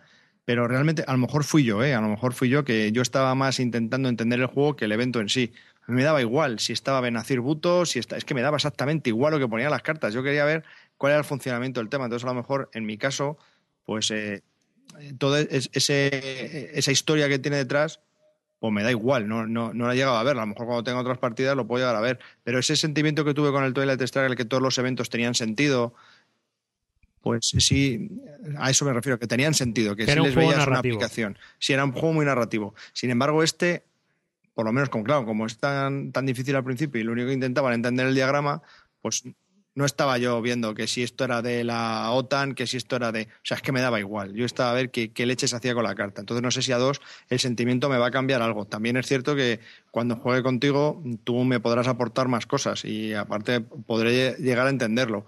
Que luego a lo mejor cuando lo vuelva a jugar en solitario lo entiendo mejor. Pero vamos, tengo muchas dudas ya, ¿eh? Yo el problema que le veo es, ya te digo eso, el de, que no va a ser tan narrativo como el que Struggle y que la simulación es bastante pobre con respecto a la realidad. Con respecto a la realidad. No, porque la solución que, por ejemplo, se le da al problema de terrorismo es la guerra, ¿no? Y y yo creo que, que, más allá del terrorismo, o sea, las soluciones son muy diversas, pero desde luego montar una guerra para, para solucionar un problema de terrorismo no va a ser. El terrorismo lo vas a seguir teniendo. Y que los objetivos del juego, pues cuando juguemos eso ya lo veremos y ya haremos una reseña en profundidad, si te parece. Vale, sí, sí, vale. Sí, yo espero, espero probarlo a dos y luego verlo otra vez en solitario a ver cómo, cómo resulta, si lo puedo llegar a entender más. A lo mejor es que mi cabeza no da para entender el diagrama. Tampoco, tampoco creo que, realmente ese diagrama mm, vaya muy bien, ¿eh? pero bueno, la idea no sé si... A mí no me ha gustado mucho, pero bueno. La idea de lo que es el diagrama. ¿eh? para jugar en solitario. Sí. No funciona bien. No sé, no sé si es que no la entiendo, pero vamos, tampoco me ha llegado a entusiasmar mucho. A lo mejor después de jugar a dos, sí que le puedes echar otro tiento a uno. No lo sé, lo voy a coger ya con muy poquitas ganas, pero vale. No, da dos sí sí quiero probarlo, porque creo que, puede estar muy bien. Pero no sé qué cabida tiene mi colección. Pero bueno, otro tema. Eh, también hemos recibido el Strategy Tactics, el 265, que, que viene el juego del Operation Jubilee Dieppe. Es un juego del, del autor eh, Butterfield, del que, el que ya hizo un, tiene un juego antiguo que se llama el RAF, Battle of Britain, y el último, el más conocido es el Omaha D-Day, D-Day at Omaha Beach, perdón y bueno, ¿por qué me compré esta revista? Pues básicamente por eso, porque tengo el D-Day a y me encantó. Y este era un juego algo menor, ¿no? Más pequeñito. Y bueno, la verdad que lo quería tener. Sé que está preparando otros juegos con ese mismo esquema de, juego, ¿no? Y, lo, que, lo quería tener. Y bueno, lo he recortado, lo he, lo he expuesto. Tampoco me he puesto a jugar mucho, me he leído un poco las reglas así por encima, porque ahora estoy liado con otras cosas y bueno, la verdad que tiene, tiene muy buena pinta, ¿no? Tengo muchas ganas de, jugarlo y, sí parece ser que es como el D-Day, pero una misión un poquito más pequeña, ¿no? Y bueno, sí, la verdad que pinta, pinta muy bien, pinta muy bien. Pues nada, ya nos contarás cuando lo pruebes, a ver cuáles son tus impresiones. Sí, es un solitario, ¿eh? que no lo he dicho, pero vamos, es otro... Y luego, por último, también conseguí a través de, un, de una compra de segunda mano el Warhammer Invasion en castellano, que siempre he querido, siempre he querido tenerlo porque, bueno, aunque es un LCG eh, que es estanco, o sea, tiene todas las, las, razas que tienen que ser ya, lo único que van sacando alguna carta que, bueno, que pueda mejorar algo, pero vamos, que no es necesario ir comprando y comprando y comprando, porque ya que con la caja esta básica del Warhammer Invasion tienes eh, cuatro razas. Entonces yo creo que es, suficiente ¿no? para tener una idea de cómo es el juego. Y bueno, la verdad es que los componentes son muy buenos, las reglas son bastante extensas, pero con mucho dibujo y mucho, y mucho texto en, grande, o sea que son fáciles de seguir. Y la verdad que tenía, lo, tú lo viste, ¿no, David? Y, sí. y gustó bastante. Sí, sí, sí, a mí me gustó bastante. Yo lo, que pasa es que ya, como te digo siempre, ¿no? A, mí el Warhammer ya lo tengo muy sobao, el mundo en sí. Entonces no me atrae, no porque he jugado muchos años a Warhammer y al Warhammer 40.000 y demás, cuando era mucho más joven, pero ya lo tengo, bueno, vendí las miniaturas y todo, o sea que, ya lo tengo totalmente ah, olvidado, ¿no? Y el mundo de Warhammer pues ya como que me aburre un poco, pero por, por gastar. No, claro. No, yo es que la idea que tenía de tener este juego era porque teníamos el Magic, que es el clásico, Luego nos compramos también el Corunea, que no lo hemos probado todavía, pero bueno, quizás sea un poquito más friki que este. Y lo, mi idea era tener un juego que, pues otro juego más que fuese realmente bueno, ¿no? Y que en una caja tuvieses todo y no tuvieses que ir comprándote packs. Entonces, pues pienso que este Warhammer Invasion, que es de los mejores, por lo menos de lo mejor valorado en la BGG, pues lo vi a buen precio y me lo compré, ¿no? Por, por tener este juego y dejarlo y dejarlo ahí a ver qué, qué tal. Y bueno, y poco más. Warhammer Invasion, ya eh, os, contaremos cuando lo probemos qué, qué, nos parece. Bueno, yo te, voy a comentar, estas navidades hemos estado jugando mucho eh, un juego familiar para toda la familia, el Manzanas con Manzanas, que si te acuerdas hace un par de años ya salió, pero que estaban exclusivamente en el corte inglés y estaba carísimo. Pero que ahora se puede conseguir pues por 30 euros en el campo. Lo vi el otro día. Ah, muy bien, por, por 30 euros. Eh, sí, sí, está bastante bien. Entonces, eh, es un juego que hemos jugado todas las navidades. Yo también, yo lo compré en el campo. Y que, bueno, me lo han pedido y lo han sobado porque lo bueno de este juego es que, fíjate, jugando, ha estado jugando mi sobrino que tiene 7 años y ha estado jugando pues la sogra de mi mujer, o sea, uy, la sogra, la, la sogra de mi cuñado, perdón. Que, ¿La sogra de tu mujer no es tu madre? Claro, por eso, me he equivocado. La sogra mm, de mi cuñado que tiene 81, ¿no? Y ganó, además ganó dos partidas, macho, estas navidades. Así que es un juego que en, el cual tienes que hacer asociaciones de palabras, eh, se saca una tarjeta verde y ahí viene una palabra con varios sinónimos, ¿no? Varios significados. Pues por ejemplo, mundano, eh, normal, eh, típico, etcétera, ¿no? Y entonces tú tienes siete cartas y tienes que elegir cuál se adapta a ese significado. Y entonces, por turnos, uno hace de juez y decide cuál de las cartas que se han ido colocando boca abajo, se barajean y tal, para no saber de quién son, pues cuál de esas cartas es la que se parece más a, esa palabra, ¿no? Claro, entonces yo lo, por lo que veo, lo que me cuentas, veo dos juegos en uno. Una, el que tú hagas la asociación de las cartas que tú tienes con la palabra que ha salido y dos, la persona que va a ser el juez, porque no es lo mismo un juez de un niño, en tu caso tu sobrino de 8 años, que una persona de 81. Entonces tienes que jugar con mucha delicadeza la carta que vas a... Claro, por, por, ejemplo, mira, cuando lo de Mundano ganó su madre, por una sencilla razón, echó colacao. Y para él lo normal es tomarse un colacao.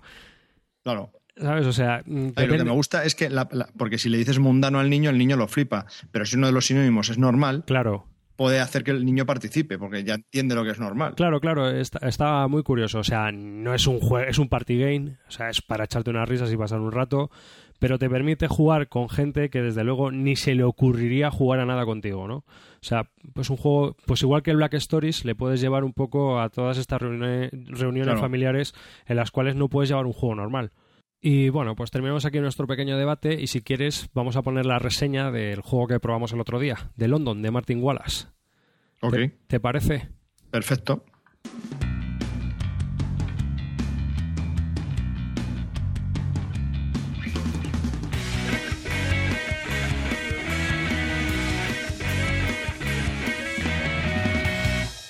El juego que os queríamos comentar hoy es eh, London de Martin Wallace. Es un juego de 2 a 4 jugadores con una duración de aproximadamente 90 minutos y con una edad de más de 13 años. Es de la línea de Trifrog Games. Bueno, es nuevo, es de 2010. Ha sido una de las novedades de este Essen 2010. De este Essen. Del último Essen.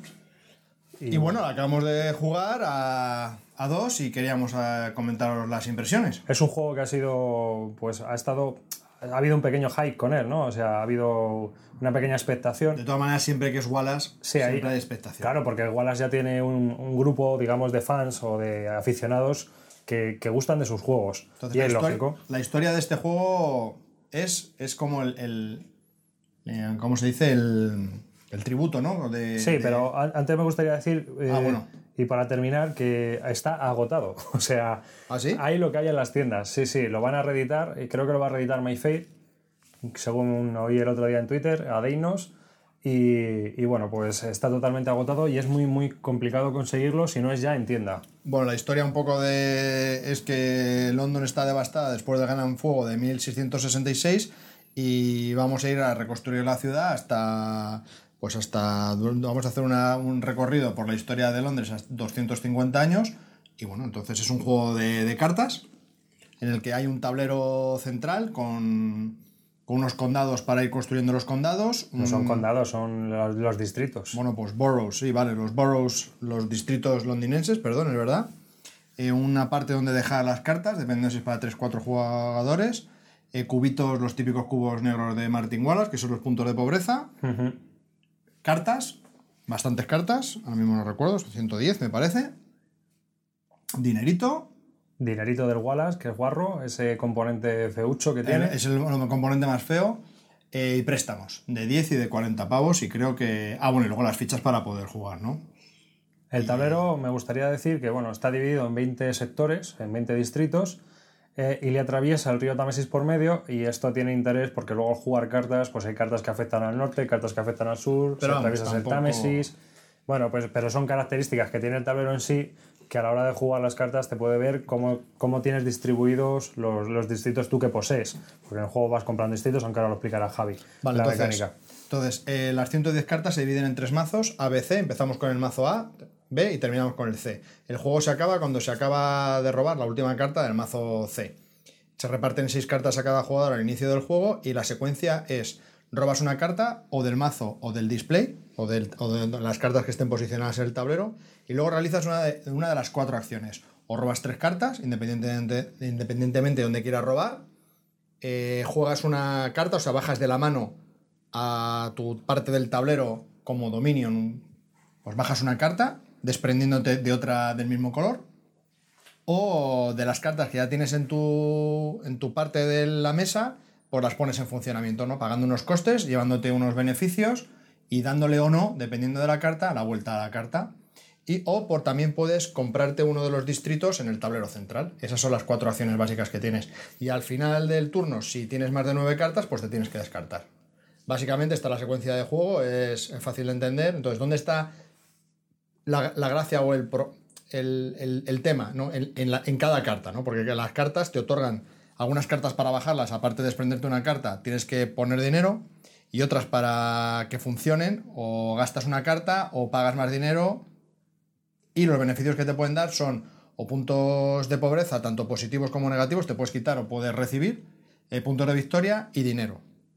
¿Vale? Algunas tienen todo, otras tienen solo una cosa, así. Entonces, al final eh, gana el que más puntos de victoria tiene, que los puntos de victoria se obtienen por las cartas que has ido consiguiendo y por los distritos que tengas en el tablero central. Básicamente, y en líneas generales, es así el juego de London y... Explica un poquito lo de los puntos de pobreza que tiene... Bien, los puntos de pobreza, empezamos con 5 puntos de pobreza. Bueno, antes de empezar con los puntos de pobreza, decirlo de los préstamos. Empiezas con 5 pounds, con 5 libras, y por cada préstamo que, coges, que son 10, 10 eh, libras, tendrías que pagar al final del juego 15. Y si no, tienes dinero para pagar cada préstamo de 15, te quitan 7 puntos de victoria por, por cada préstamo. Esto es por lo que nos ha parecido, por la partida que hemos hecho, que hemos quedado con veintitantos, treinta y tantos puntos de victoria, pues puedes hacer una idea de si te quitan 7, cómo te puedes quedar. Y los otros puntos de pobreza eh, que vas, eh, eh, que vas recibiendo, quitándote a lo largo del juego, se consiguen de la siguiente manera. Cuando tú decides las cartas que tienes puestas frente a ti, las decides pues, poner en funcionamiento. Cuando terminas de poner las que sean en funcionamiento, tienes que contar los mazos de cartas que tienes frente a ti. Las cartas, digamos, descubiertas que tienes frente a ti o mazos de cartas tapadas. Porque, bueno, en la mecánica... Tres. ¿Cuántas cartas te quedan en la mano? Pues otras tres, ya son seis. Entonces, esas cartas, eh, eso es en positivo. Y le tienes que quitar el número de distritos que tú tengas. Imagínate que tienes un distrito. Entonces son, pues 6 menos 1, 5. 5 puntos de pobreza que te tienes que llevar. También puede ser que en alguna de las cartas que has puesto en funcionamiento, pues haya un cubo de pobreza que te puedas quitar. Imagínate que hay uno, pues te quedas 4. Pues 4 que recibes.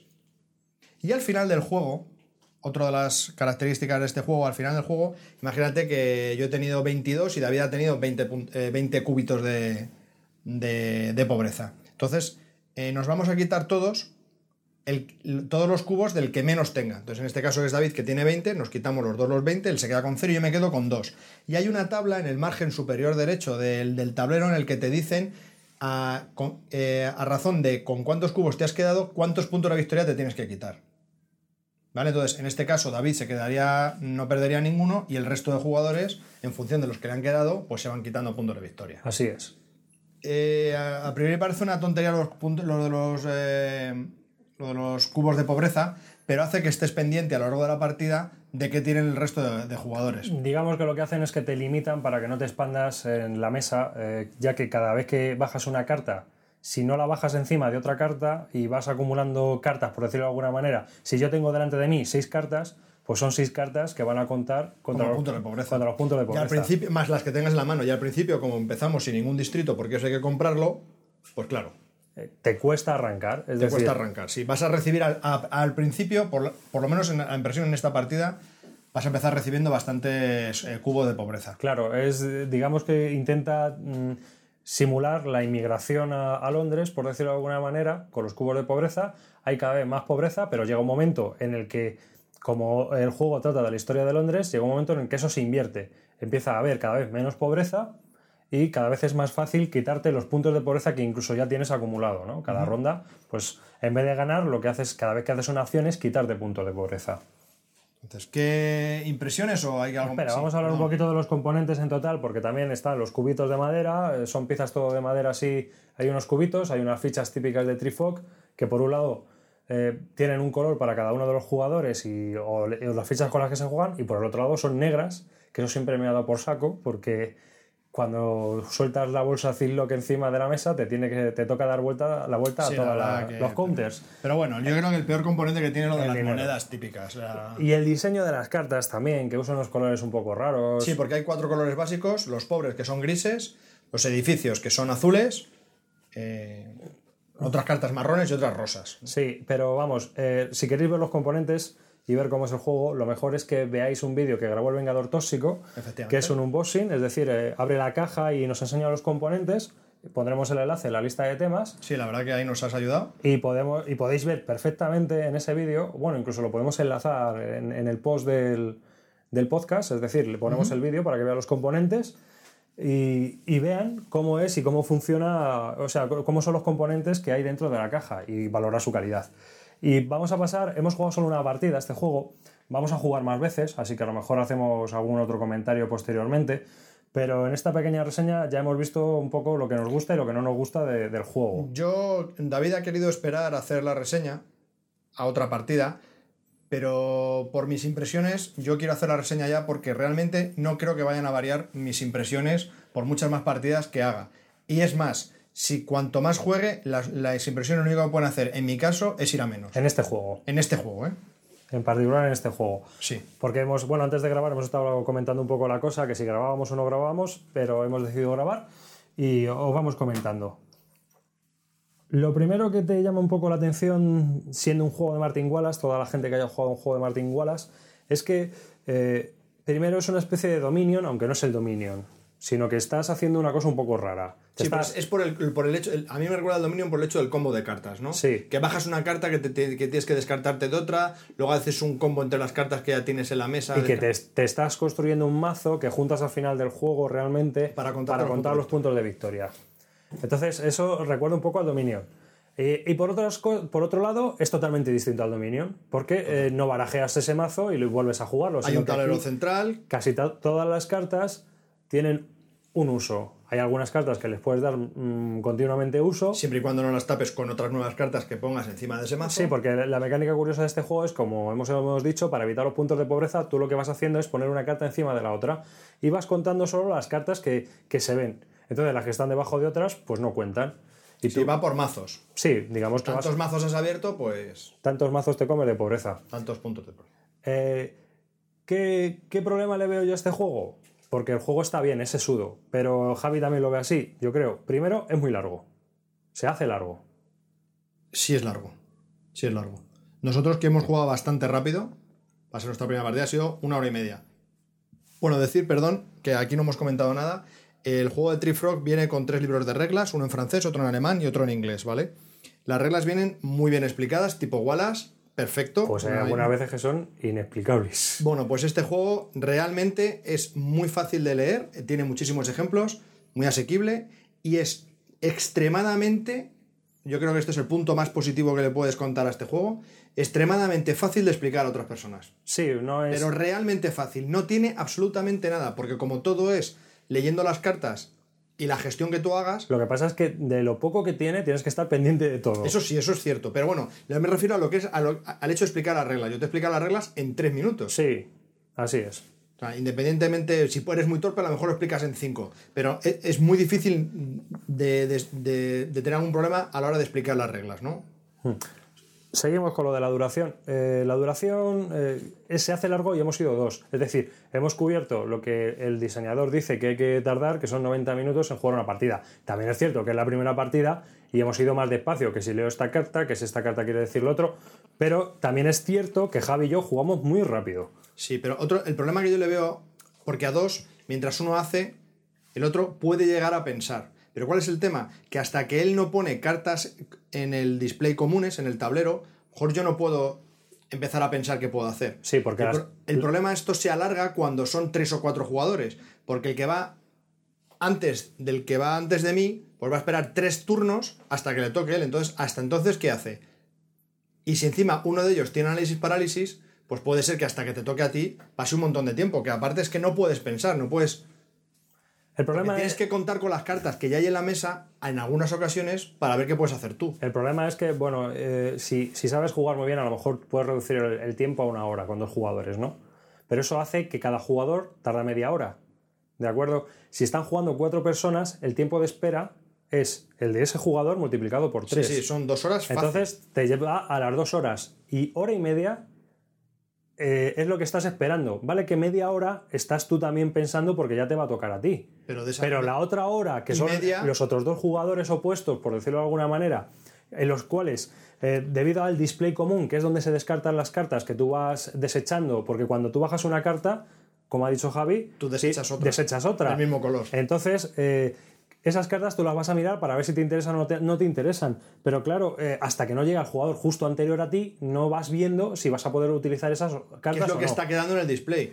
Porque como eh, tiene muchísima rotación, a lo mejor lo que hay en el display justo después del jugador siguiente a ti, cuando te llega al que te toca a ti, ha variado completamente el display. Así que imaginamos que se te puede hacer largo. estar, creo una que sí. estar una hora de espera. Yo creo que con 4 puede ser Con bastante cuatro puede largo, ser- se puede hacer un poco infumable el juego. Sí, sí.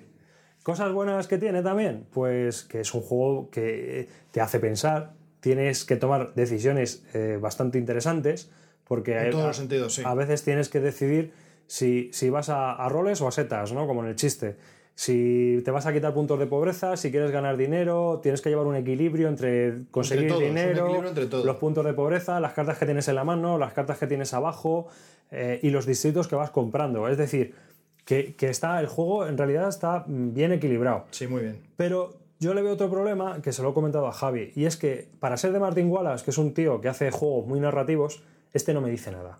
No, este, en absoluto tienes la sensación de que estás construyendo Londres. O sea, De vez en cuando pones un edificio y dices, anda, coño, mira, ha puesto el Museo Británico. Pues qué bien. O eh, la estatua de Trafalgar. Pues muy bien. Pues- el, el problema es que muchas de esas cartas, una vez que las has activado, las das la vuelta y ya no las ves en toda la partida. Y encima vas poniendo cartas encima. Entonces, no te da la sensación en ningún momento de que estás construyendo nada. Y pongo, por ejemplo, el San Juan, ¿no? De cartas. Que tú vas construyendo cosas y vas dejando las cartas ahí. Y tú vas viendo tu colonia. El Catán de cartas, igual. Claro. Tú vas construyendo y vas viendo cómo se va extendiendo tu territorio, tu- tus fábricas, tus empresas, eh, tus construcciones, Sí, tus al- palacios, tus al comercios. final, al final esto lo que quiere decir es que tú vas moviendo cartas, independientemente de lo que refleje la carta. Y mm, yo lo que le he comentado es que esto podía ser el bonanza, es decir, que podíamos plantar judías y que eh, lo- el campo, el tablero del centro, en vez de ser Londres, podía ser un campo de judías que hay que plantar con un, un riachuelo en medio. Yo otro de los problemas que le veo es el, el tiempo. El tiempo asociado a las acciones. Es decir, vas a hacer, independientemente de que el mazo A, B o C se va, van habiendo otros edificios, otras acciones y puede ser interesante, el hecho es que es siempre lo mismo. Que no es que sea malo, pero es siempre lo mismo. Y un juego a cuatro personas haciendo durante dos, tres horas lo mismo continuamente, independientemente que las cartas van variando, que es cierto, que van variando y tal. Pero claro, como no se acaba la partida hasta que no se agota el mazo, al final todas las cartas van a entrar en juego. Eso seguro. Sí, Eso seguro. Entonces, es, todo va a radicar en cómo tú realices el combo. Pero es que es dos horas o tres horas haciendo lo mismo todo el rato. pero tiene una cosa buena. Este juego, primero, lo puedes parar cuando quieras. Efectivamente, imaginaros que decidimos que a lo mejor ya no tenemos más tiempo, llegamos a las dos horas, decimos, venga, pues dos manos más, Y se acabó. dos rondas más y ya está. ¿Por qué? Porque como aquí no hay una estrategia a largo plazo, lo que ya hayas conseguido, ya lo has conseguido. Claro, Entonces, es, digamos Es un que es una estrategia por rondas. es un juego táctico. Estás jugando en la ronda. Sí. Porque te puedes planificar algo y puedes dejar algo en el tablero para seguir jugando con ello. Pero realmente cuando estás haciendo tu estrategia es cuando estás en ese turno viendo las cartas que hay en el display, Sí, sí. eh, en el mostrador de cartas. De... Lo has dicho muy bien, es una estrategia de turno. Sí, sí, es una táctica. Ya está. A ver, no puedes hacer una estrategia larga. Entonces, tú puedes coger, incluso decir, pues quitamos la mitad del mazo.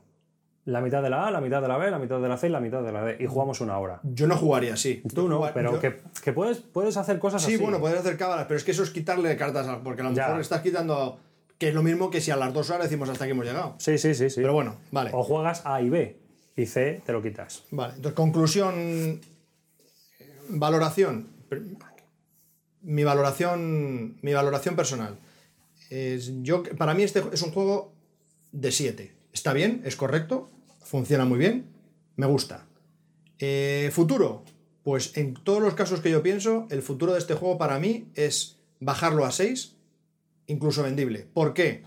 A 4 se me antoja muy difícil. Muy difícil en cuanto a tiempo, ¿no? En mucho tiempo haciendo lo mismo puede ser un poco tedioso. A 3 podría estar bien, lo podría probar otra vez.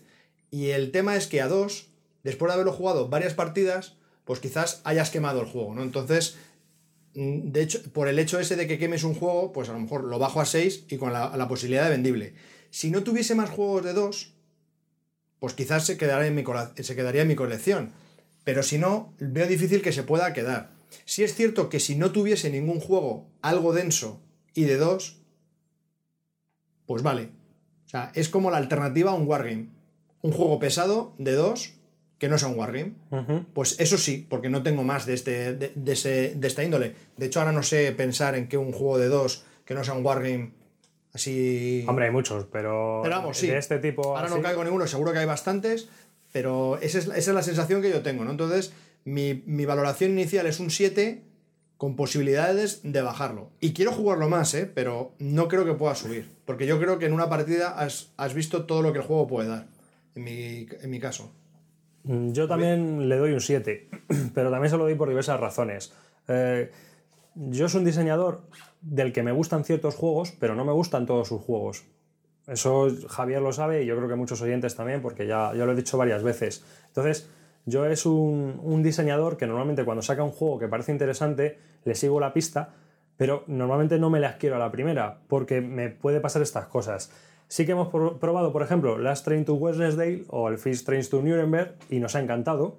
Eh, nos parece un juego increíble y en cambio, del que ya hablaremos, seguramente cuando juguemos otras O partidas. Time Trail. Sí, sí, o sea. grandes juegos y clásicos de. de- Sí, pero por ejemplo a mí Time Trails me parece demasiado mecanizado. Es decir, eh, quitando el azar que tiene el, el mercado de, de minerales, sí que eh, el resto del juego me parece demasiado cabalístico, ¿no? O sea, hay que hacer mucha cuenta. Tendríamos que entrar. Pero ya en- van gustos. Espera, o sea, Tendríamos que discutir eso porque te puedo dar varias opciones Sí. que, que- van en contra. no, y aparte de que tendría que volver a, tuyo, pero bueno. tendría que volver a jugar más, seguramente. Pero bueno. Pero bueno, que no todos los juegos de Martin Wallace a mí me gustan.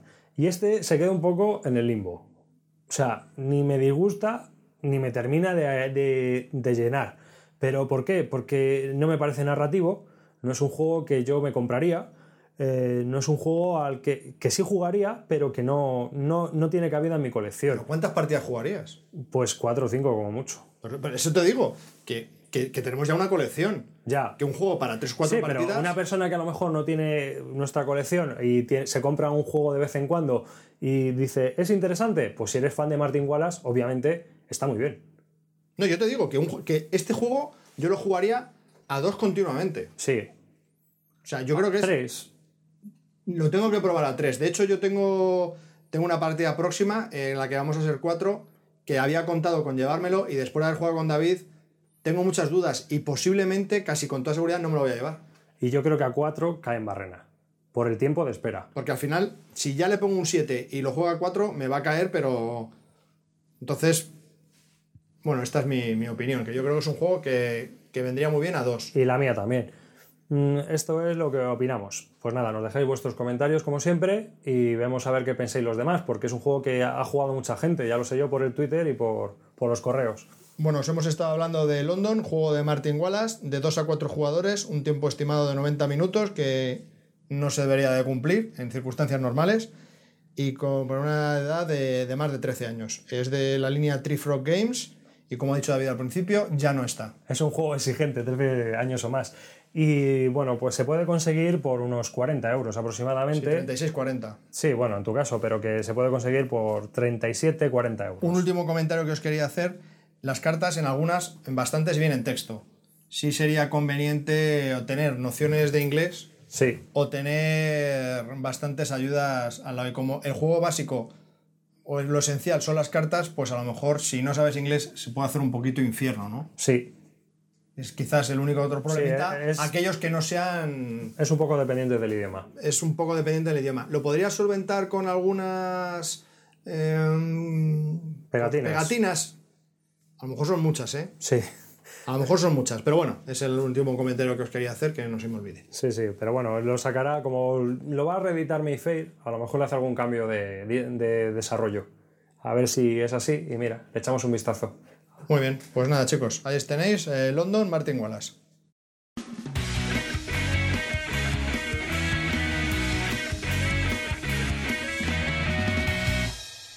Y ahora que ha terminado la reseña en caliente, eh, vamos a hacer un adendum, si te parece, Javi, ¿Vale? porque eh, hemos mm, estado pensando un poco más sobre el juego. Y yo lo he jugado a 4. Y tú lo has jugado a 4 al final. Entonces, eh, pues cuéntanos tus impresiones. Lo primero es corregir un error mío, porque cuando volví a casa, fíjate, de, cuando volví a mi casa desde la tuya, después de haber jugado la partida, me di cuenta de que lo que comentaba de que el juego a 4 se podía hacer muy largo no es cierto, porque realmente eh, no es más largo que a 2, son las mismas cartas. Lo que pasa es que los tiempos muertos a lo mejor se pueden agrandar, pero realmente el juego a 4 es igual de largo que a 2. Sí, eso, eso, eso es cierto. Eso me pasó a mí en mi, en mi partida de A4, que los cuatro que éramos éramos bastante rápidos. Entonces no había tiempos muertos. Bien es cierto que mientras juega uno, hasta que le vuelve a llegar al turno del anterior a él, pues pasan, son tres personas. Entonces se puede llegar a aburrir, aunque tienes que estar pensando un poco en las cartas que tienes en la mano, a ver cómo haces el combo, pero también depende mucho de las cartas que dejan los anteriores en la mesa. Entonces, ¿para qué vas a estar pensando algo si todavía quedan tres personas por jugar delante de ti? Entonces, eso, eso es un poco... Pero bueno, si las personas son rápidas jugando, la verdad es que te llega a ti en, muy poco tiempo. Porque hay muchas, algunas veces sí tienes que pensar cuando te reúnes con muchas cartas en la mano para ver qué combo haces, pero la mayoría de las veces no vas a tener tantas cartas en la mano. Entonces los turnos por persona van, van bastante rápidos.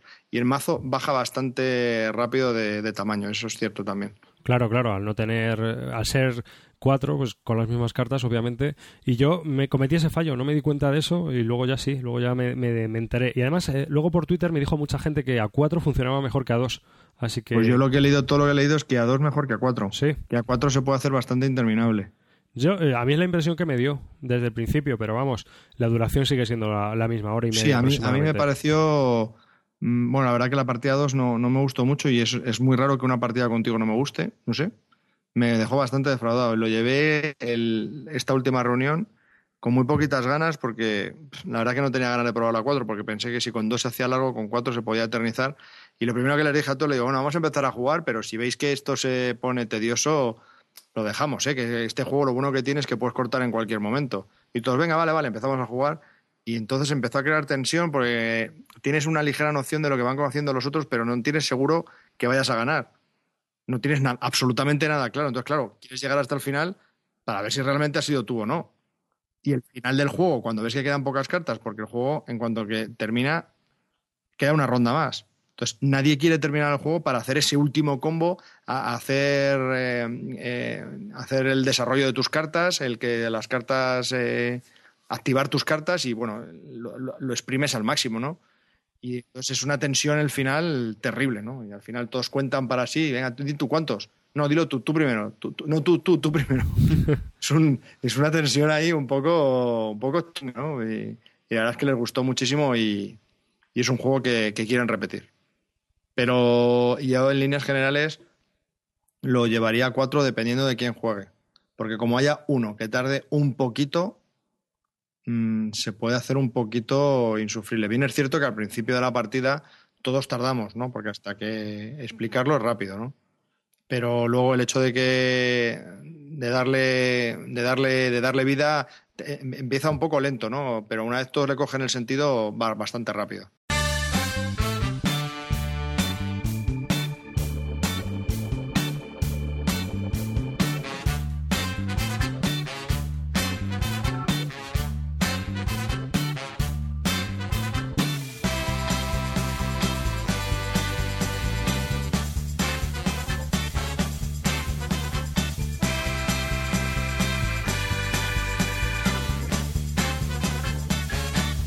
Y comenzamos nuestra sección de correos y comentarios de los oyentes, eh, recordándoos primero que eh, os hemos puesto unas encuestas en la página web para que todos aquellos que las queréis contestar.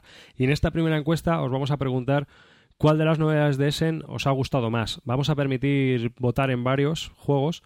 Vamos a poner los juegos más o menos más, más o menos representativos de Essen y una sección que ponga otros, por si no hemos puesto alguno que a vosotros os haya llamado la atención y tal. Pero sí que me gustaría que si pusierais otros, nos dijerais en comentarios o nos mandaréis un correo cuál es el juego para luego comentarlo en antena. Efectivamente, si al final el otro es más grande que todos los anteriores, pues nuestra encuesta como, como organizadores de encuesta habrá fracasado.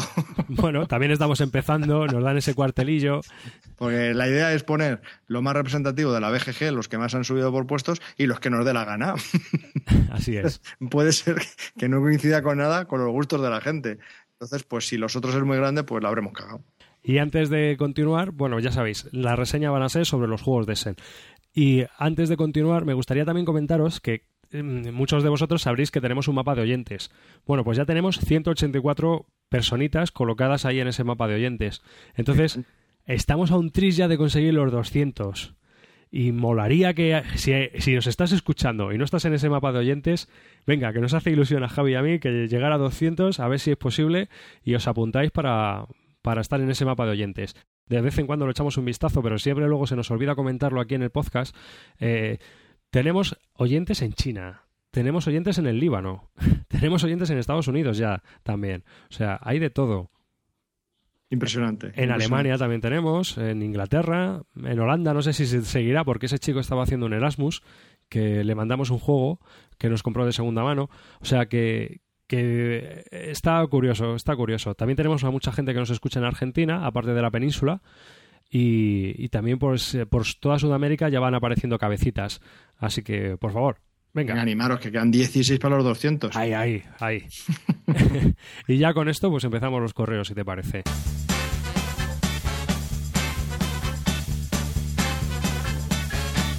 Primero empezamos un poco con, con los comentarios, eh, o sea, de marketing, ¿no? Por decirlo de alguna manera. Nos escribió Wikijuegos, wiki-juegos.com, para pedirnos la participación de los oyentes. Ya lo hemos dicho una vez, pero nos han vuelto a escribir, yo lo volvemos a transmitir en este mensaje.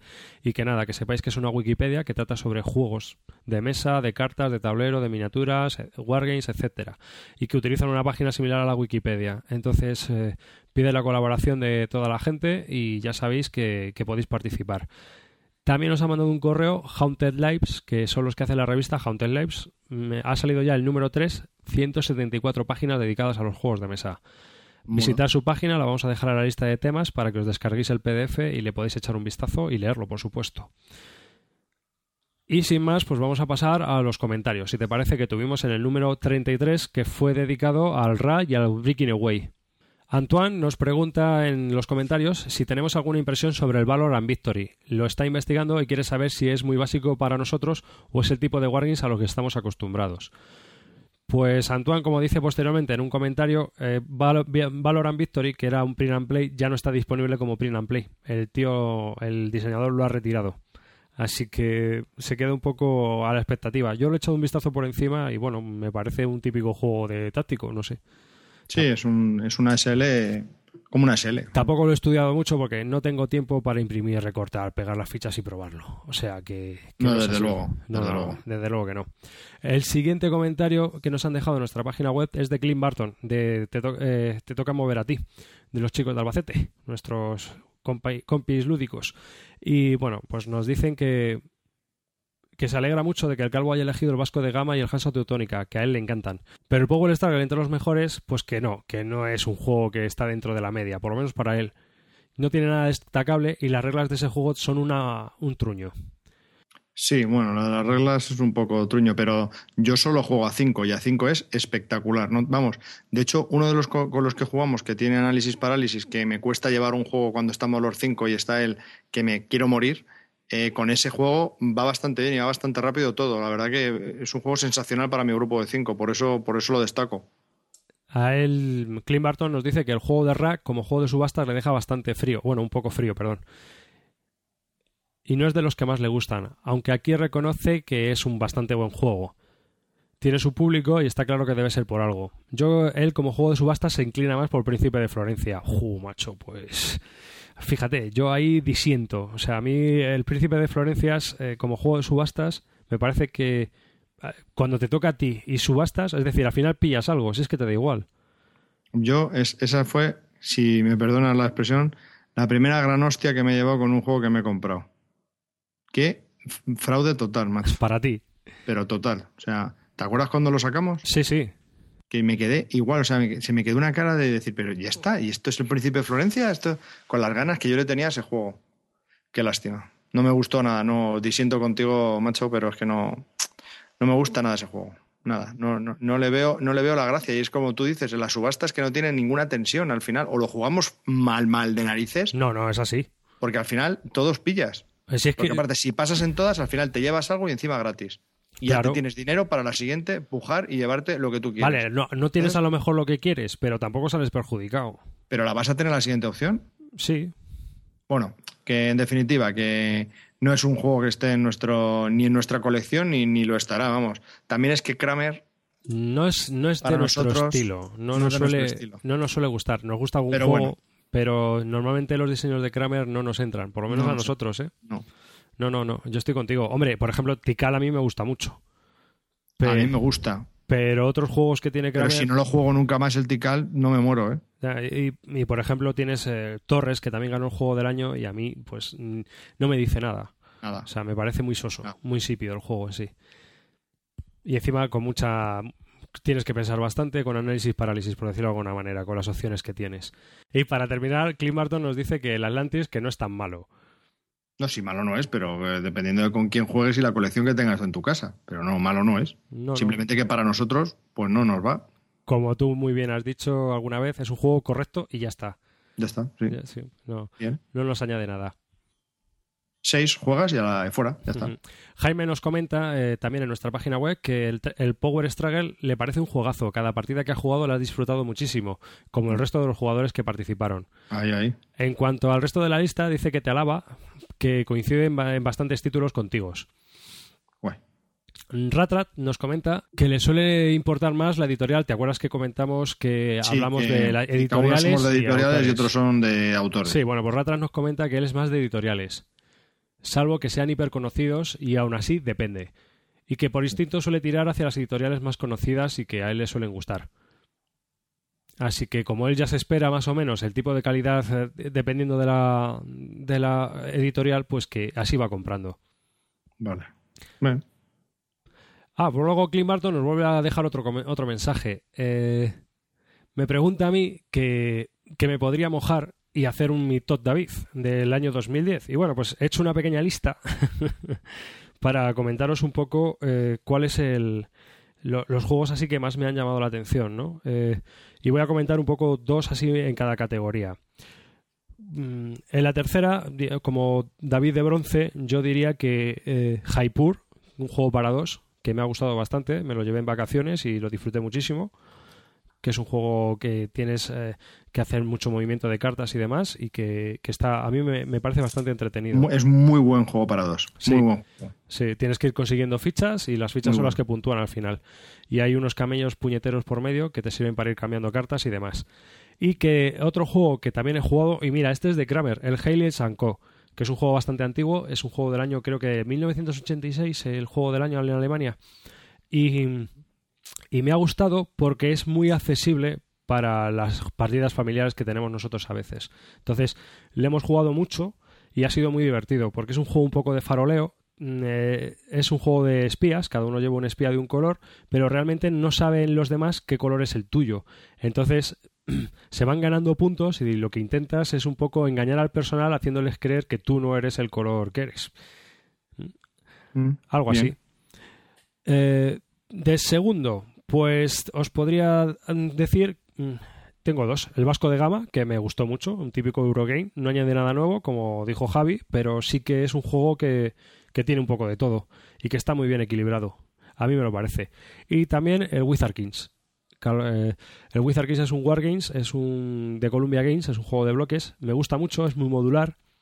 Tiene muchos ejércitos de expansión, es un mundo de fantasía en el cual nos pegamos y tal, pero pues hay ya 16 mapas y un montón de ejércitos. Es muy parecido, muy similar al Rune Wars que ha sacado a la Edge, pero este es un poco más retro, más vintage. y a mí personalmente me gusta más. Está más comedido, está muy equilibrado, tiene varios años de desarrollo y un libro de reglas extensísimo, o sea, un libro de escenarios, perdón, porque las reglas son ocho páginas, extensísimo, con un montón de, de variables y de, de historias. Y como David de Oro, pues el Poseidón, que lo probamos a finales de año y a mí me ha dejado muy buen sabor de boca. Me parece un juegazo como la copa de un pino. Me parece impresionante. Es una como este hombre ha simplificado un 1800 para que sea jugable en dos horas. Mm. Es un juego muy duro, es un juego muy exigente. No, no es, eh, desde luego no es como el manzanas con manzanas, que también me ha gustado bastante y le podría poner aquí por el aprovechamiento que ha tenido, ¿no? Ese juego durante todo este año. Y luego nominados que están pero no llegan, Jagger and Sadler, que es un juego que también he jugado y me ha gustado bastante. Así que es lo que hay. Y como David de mierda, pues eh, Gloria Mundi y Thunderstone.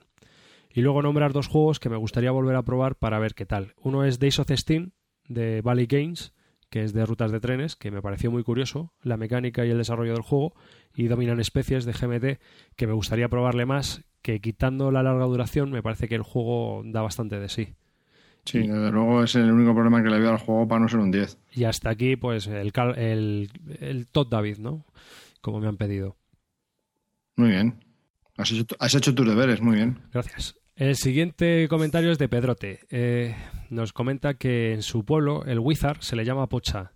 Se juega con baraja española, con las reglas de, de brisca y apostando cuántas bazas vas a hacer. Mm, sí, sí. es algo así. Sí, sí, sí, sí, sí. Tiene nombres, ah, distintos nombres a, en- a lo largo de la geografía española, pero vamos, sí. Hmm. Asines, es ese. Dice también que ya le- que muy bien la selección del Toc Calvo y que ya le dio por comprarse el Posidón, que ya vio eh, un vídeo que tuvimos que es el abriendo la caja, que lo pusimos en nuestro cuaderno de notas, si te acuerdas, Sí. y mm, que cuando él lo vio pues ya se compró el juego y que piensa que no le va a defraudar. También ha caído con el Combat Commander, como dice un amigo, que es un juego muy dinámico y divertido. Y que con el ASL ya no se puso porque cuando tenía 20 no se va a poner ahora con 40. O sea, es decir, que cuando tenía 20 años no se puso con el ASL, que ahora que tiene 40 pues no se va a poner con él. Pues mucho mejor, porque tienes mucha más experiencia y le vas a sacar mucho mejor partido. Lo único que necesitas es más tiempo. bueno, pero bueno, de todas maneras, este hombre que nos ha contado esto eh, no ha vuelto a contestar, no, no ha vuelto a decir nada. No, no, no nos ha comentado nada más. No, lo digo por lo del Posidón. La verdad que estoy interesado en ver qué, qué efecto tiene el Posidón. Y no sé, yo tampoco veo muchas noticias de que esté gustando el Posidón. No sé, no. No sé, no, a mí no me sé, gustó. Sí, a mí también me parece que es un juegazo, pero no hay un. No sé por qué. No sé. Me extraña. Luego hay varios comentarios sobre para obtener los tableros y las reglas del Breaking Away. Quell, por ejemplo, nos pregunta, eh, UWKR, el administrador de la BSK, nos, nos da un enlace también para el tablero y yo puse un par de enlaces para las reglas. Así que están ahí en los comentarios de, de la lista del 33, del podcast número 33, tenéis en los comentarios todos los archivos necesarios para descargarse eh, y hacerse el juego por uno mismo. Álvaro también nos comenta que le, había, que le ha molado bastante el Breaking Away, pero que como no es muy partidario del Print and Play, a lo mejor lo puede conseguir. o lo va a intentar comprar en Inglaterra. Mm, se puede. Luego dice que soy un poco cabroncete porque te grabo cantando y lo pongo en el podcast cuando me da la gana. le dije, le dije en, el pod- en el- los comentarios que te, siempre te pregunto cuándo voy a poner algo. Sí, como para decir que no. Eh, hablábamos también de que íbamos a hacer un glosario o algo similar y Africana nos comenta que en la BSK ya hay una especie de diccionario o un glosario y que Ludica Rus del eh, Ícaro, eh, que tiene un blog ludicarus.com, tiene también una, una especie de diccionario lúdico donde va colocando los, los diferentes eh, Es cierto. sí, significados de las palabras eh, de los juegos de mesa. Barandian nos deja otro comentario en el cual nos dice que le ha llamado mucho la atención el Combat Commander Europe, pero que le tiró para atrás porque no parece que sea muy cómodo el juego en solitario por culpa de las cartas. Sí, sí, total. No, no, no, no. Al revés. Es de los juegos para dos que más fácil es de jugar en solitario. Fíjate. Siempre y cuando, siempre y cuando mm, seas objetivo. Dice que se ha hecho con el Local Load Van of Heroes, eh, la última Math Trade de la BSK, para introducirse en el mundo de los Wargames. Y la verdad es que ha sido duro. Las reglas son un tostón y hay que leerlas y releerlas tropecientas veces para empezar a ver el comportamiento global del juego. La verdad es que todo el mundo nos dice que las reglas de ese juego Por son... eso os recomiendo el Combat Commander. Es un juego de GMT con reglas súper fáciles, asequibles. Te puedes poner a jugar a los 10 minutos de haberte comprado el juego y, en solitario. Y, y- vamos, es que no vas a, no te va a defraudar en absoluto. Aunque Barandia nos comenta que una vez que has superado el trámite de las reglas, el juego es ágil y divertido, y muy bonito, que es algo que le echó para atrás el del ASL, tan austero y retro. Hombre, eh, el ASL es del año 86 también, o sea que es un juego bastante antiguo, pero la verdad es que funciona como, como un reloj. Sí, eso, eso, eso a mí reconozco que a mí ese aspecto retro también me echó para atrás al principio, los hexágonos, los, las fichas. Digo, pues joder, sea un juego antiguo que, que no. Pero es que como es atemporal, Sí, o sea, es como las canciones de los Beatles, no pasan los años por el juego, da igual que sea verde y tenga un color tan caca todas las, las fichas, es que es, es que es, es que es espectacular. Cuando empiezas a jugar, te olvidas absolutamente de- del material con el que estás jugando. Eh, también nos dice que ya le ha picado el gusanillo de los Wargames y que no crea que sea el último que juegue. y por último nos dice que el Trogloditas, del que hablamos en las noticias del podcast número 33, que ya lo ha visto en venta en grandes superficies y lo editan conjuntamente Edge y Simba, con el logo de las dos compañías en la caja. Toma ya. Yo lo que creo es que Simba lo distribuye en las grandes superficies y Edge lo distribuye a las tiendas minoritarias. Claro. Me imagino. Puede ser. Mm. Tiene sentido. SuperDC nos comenta que le ha llamado la atención el juego de la SL. Así que se puso a buscar unas reglas y hay unas en la BSK, pero por lo que veo parecen una Biblia en reglas. ¿Es así o está equivocado? bueno, le hablamos, eh, le hablamos de que el ASL como tal es un pedazo de bicho alucinante. Lo que estábamos jugando nosotros es al ASL, SL, o sea, SK, el Starter Kit, que las reglas, ¿cuántas páginas son, Javi? Pues 12. 12 páginas, o sea que... Hombre, a letra pequeña y con ejemplos grandes, pero es bastante bastante fácil de leer. Yo que no tengo experiencia en este tipo de juegos, no me ha costado nada. Y este ha sido yo solito. Aquí sí que no me has ayudado tú en nada. Y no he tenido ningún problema. ¿eh? Pues lo que tienes que hacer yo creo que es buscar las reglas de la SL Starter Kit. Y no, que están en la BGG, yo creo. Que están, están, están. Sí, o sea, sin problemas. Aparte es que el problema que tiene la SL es que tú cuando ves el libro de reglas, pues te piensas que todo es necesario para jugar y francamente, ¿no? Los primeros escenarios, con tres fichas, sin artillería, sin nada de nada de nada, poder jugar con 12 hojas de regla. O sea, tampoco es tan complejo. Lo que pasa es que a medida que los escenarios van avanzando en los escenarios y más módulos y tal y cual, pues sí se van añadiendo mm, armas y otros elementos, pues que hace que el juego incremente en su dificultad y tengas que necesitar más reglas pero los escenarios básicos, que los puedes ver por la configuración del escenario, te das cuenta que hay muy poquitos counters y muy poquitas reglas. Aunque sea la SL normal, ¿eh? O sea, tampoco. Pero vamos, el Starter Key, desde luego, es todavía ya la reducción de la reducción y te lo deja muy simple. Que no quiero decir que sea simple el juego, sino que es simple de entender las reglas.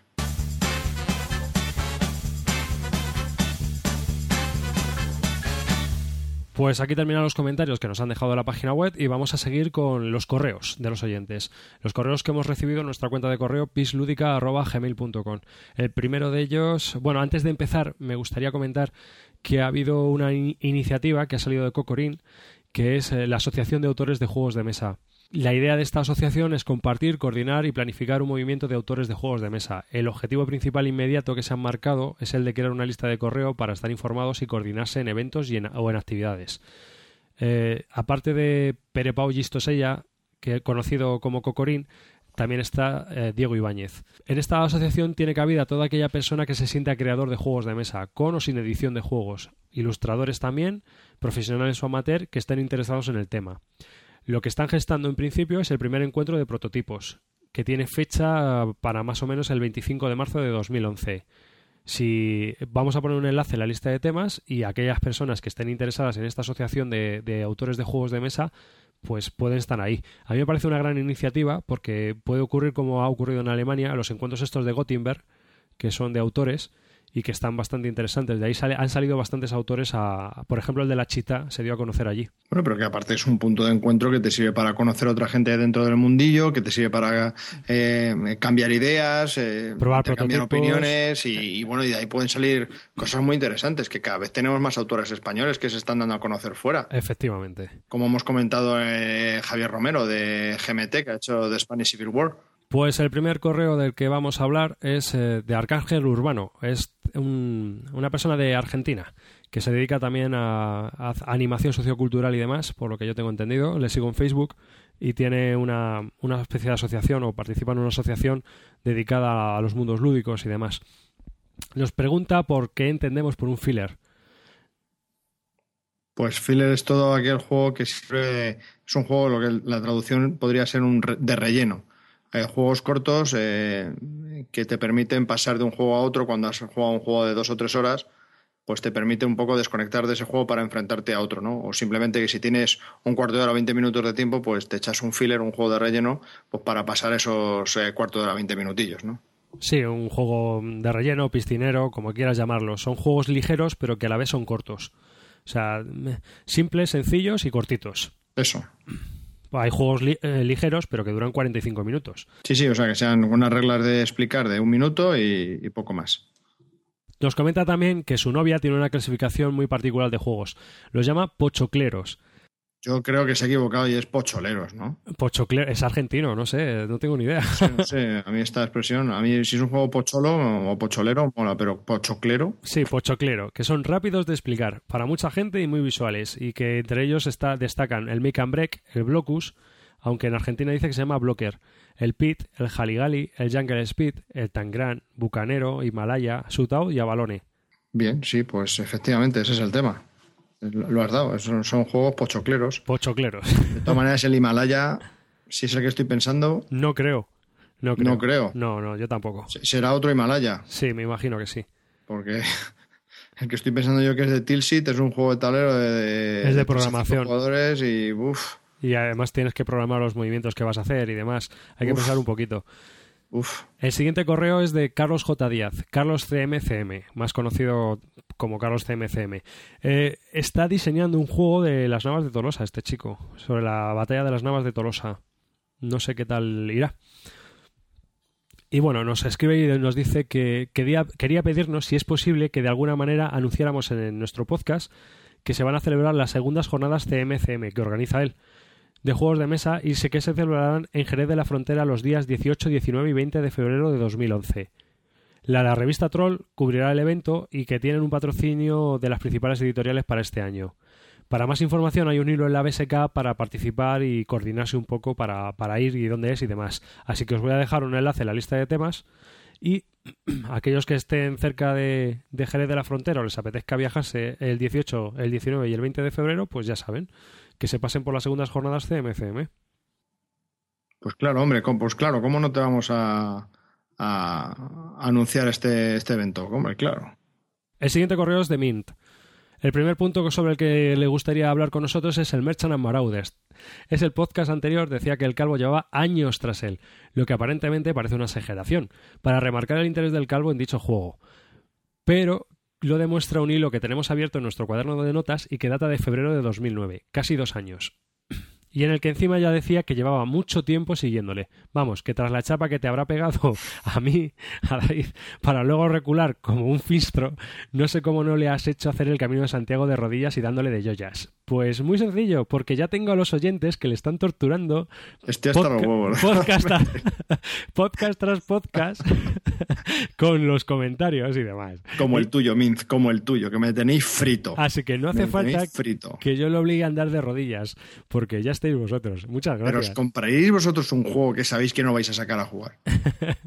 ¿Por qué no? Si a ti te gusta, yo lo hago. Mira, eso es un tema del que podíamos hablar. Ya lo habló Blackder en su, en su podcast, eh, digo en su podcast, en su, en su blog, Mundos de Cartón creo que es, y, y comentó ese tema. Hay gente que se compra los juegos porque los puede jugar y otra gente que los compra porque le gustan. Entonces, tú estás en el primer espectro y yo estoy en el segundo. Yo compro muchas veces los juegos porque me gustan y punto. A, a veces que no tengo ni un juego porque me gusta. Sí, sí, lo tienes, pero Ah, normalmente... entonces, no me cuentes. Otro más. Eh, sí, ya, pero en cuanto no puedes sacarlo a la mesa ya estás pensando en decir a la estantería de vendibles. Joder, tío, ¿qué quieres que haga? Tengo 176 juegos. Tendré que hacer algo, macho. No, o saco, un- o saco varios juegos o sa- o saco a un niño. Al niño.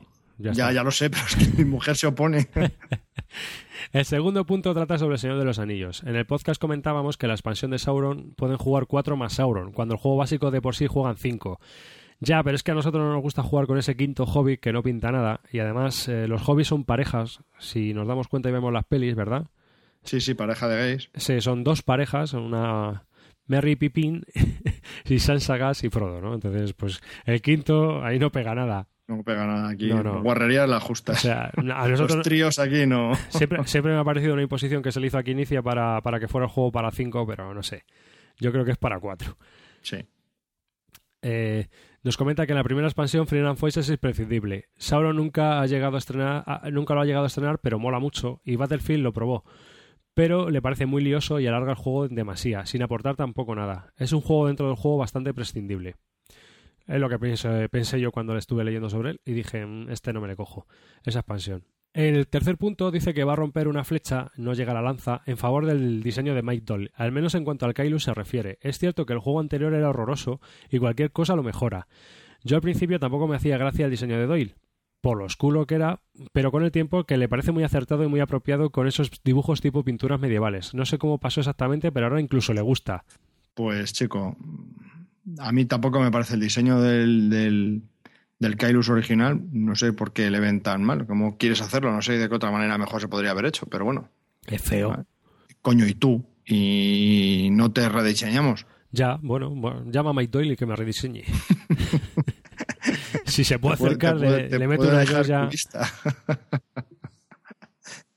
y también nos habla que nos quería pedir un consejo acerca del RA, que ha estado mirando un juego que es muy parecido, se llama el Priest of Ra, también de que inicia, y que tiene algunos cambios. Que en la BGG no hay ni reglas en castellano y que en la BSK tampoco hay reseñas. Y lo poco que ha podido averiguar es que hace referencia a un cambio en el modo de puntuar y las losetas son a doble cara, como las del Granada o el Alhambra y que tiene un sistema de puntuación di- distinto, aunque mantenía la mecánica, el juego cambiaba sustancialmente. Y nos preguntaba que cuál de los dos nos gusta más, que cuál y que cuál recomendábamos y por qué. Eh, parece ser que la gente, por lo que dice él, destaca que Ra es más visual que el Ra. Pues sí es cierto que es más, es más visual. Yo le tengo muchas ganas, lo tienes tú, David, me gustaría probarlo y creo que va a cambiar eh, sustancialmente el, el juego. Yo creo que sí. Sí, vamos a probarlo un día, nos vamos a hacer una sesión RA, vamos a probar los tres y hablamos Sí, de yo- ellos. yo, de hecho es, un, es una cosa que yo, te, que yo quería hacer, era un, un review de un comparison, ¿no? Una comparación entre los tres. ¿no? ¿Qué, qué, qué puntos en común tienen y qué, y qué diferencias tienen entre ellos, ¿no? Para, para los oyentes, que creo que, nadie ha hecho de este juego y como para nosotros el RA es una pieza esencial en nuestra colección, pues queríamos hacer este, este comentario. Y la verdad que sí, le tenemos, lo queremos probar y bueno, pues eh, ya os comentaremos más cuando, cuando lo probemos. El siguiente correo es de Manuel Mendaña. Nos escribe para comentarnos a modo de curiosidad la disponibilidad en el iPad de varios juegos de Reiner que inicia. Ya lo sabemos, ¿verdad, Javi? No, que va, no me había enterado. Dice que para freaks, frikis de los juegos de mesa provocará reacciones parecidas a los de los fans de la lectura con los e-readers. Él se considera más geek que friki y quizá por eso tampoco tenga mucha gente para jugar. Y aunque jugar con una máquina es bastante más aburrido que jugar con gente, por lo menos puede jugar a juegos que de otra manera sería imposible pro- probar siquiera. Efectivamente, estoy totalmente de acuerdo en eso. Y todo por un par de euros. Así que nos dejo una lista de juegos que yo creo que hemos probado ya un montón porque yo tengo un teléfono que permite ese tipo de juegos y tú tienes un iPad. Así que con, con eso, ¿verdad? Sí, si tú eres un, freak, yo también soy un freak y me compré un iPad pues porque, ¿por qué no? ¿Por qué no? Dije, pues venga, eh, como la última cosa que me compré fue la Xbox y no la 360, la Xbox simplemente. Ah, no, no, y la PSP, coño, es verdad. Joder, qué friki soy.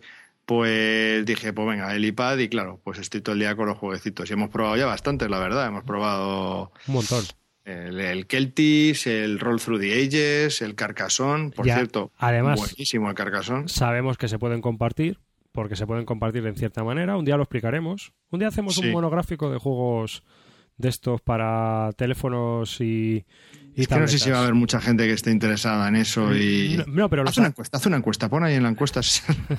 lo sacamos y lo ponemos aparte del podcast, ¿sabes? Como un monográfico. lo ponemos ahí en el, en el, lo- en el corre- o sea, en el cuaderno de notas y ya está. Pero vamos, en líneas generales lo que viene a decir es eso, que, que, que suerte que tenemos estas aplicaciones que por muy poco dinero te permiten probar juegos que a lo mejor pues no te decides a comprar y tal igual.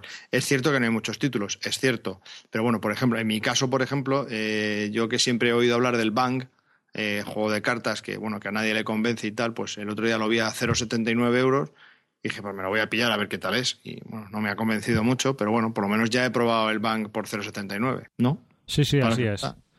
También nos comenta que le ha llegado un paquetito de Juegame Store, una tienda online, con la danza del huevo para su hija de cuatro años, que se parte, dice, de risa con él. El hype, el picomino, los titis y la resistencia. Un poco ecléctico, todos los juegos, pero que tienen una razón de ser. Escuché, dice que escuchó hace poco en un podcast que hablábamos de juegos para disfrutar con niños pequeños y que tiene bastantes amigos con hijos entre 4 y 6 años. Aparte de, ese, de eso, no suele conseguir reunir un grupo de juego decente, así que también apunta a los juegos para dos, a ver si engatusa la parienta, aunque dice que lo ve más complicado esto último. Ya ves.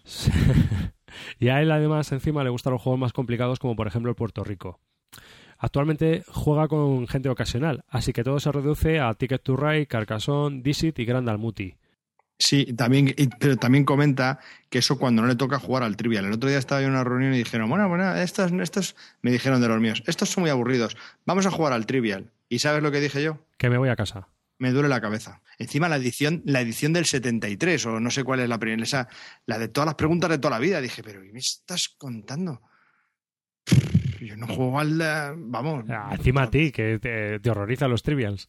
Pero tío, pero en la versión antigua esa que jugábamos cuando teníamos 14 años. ¿Otra vez?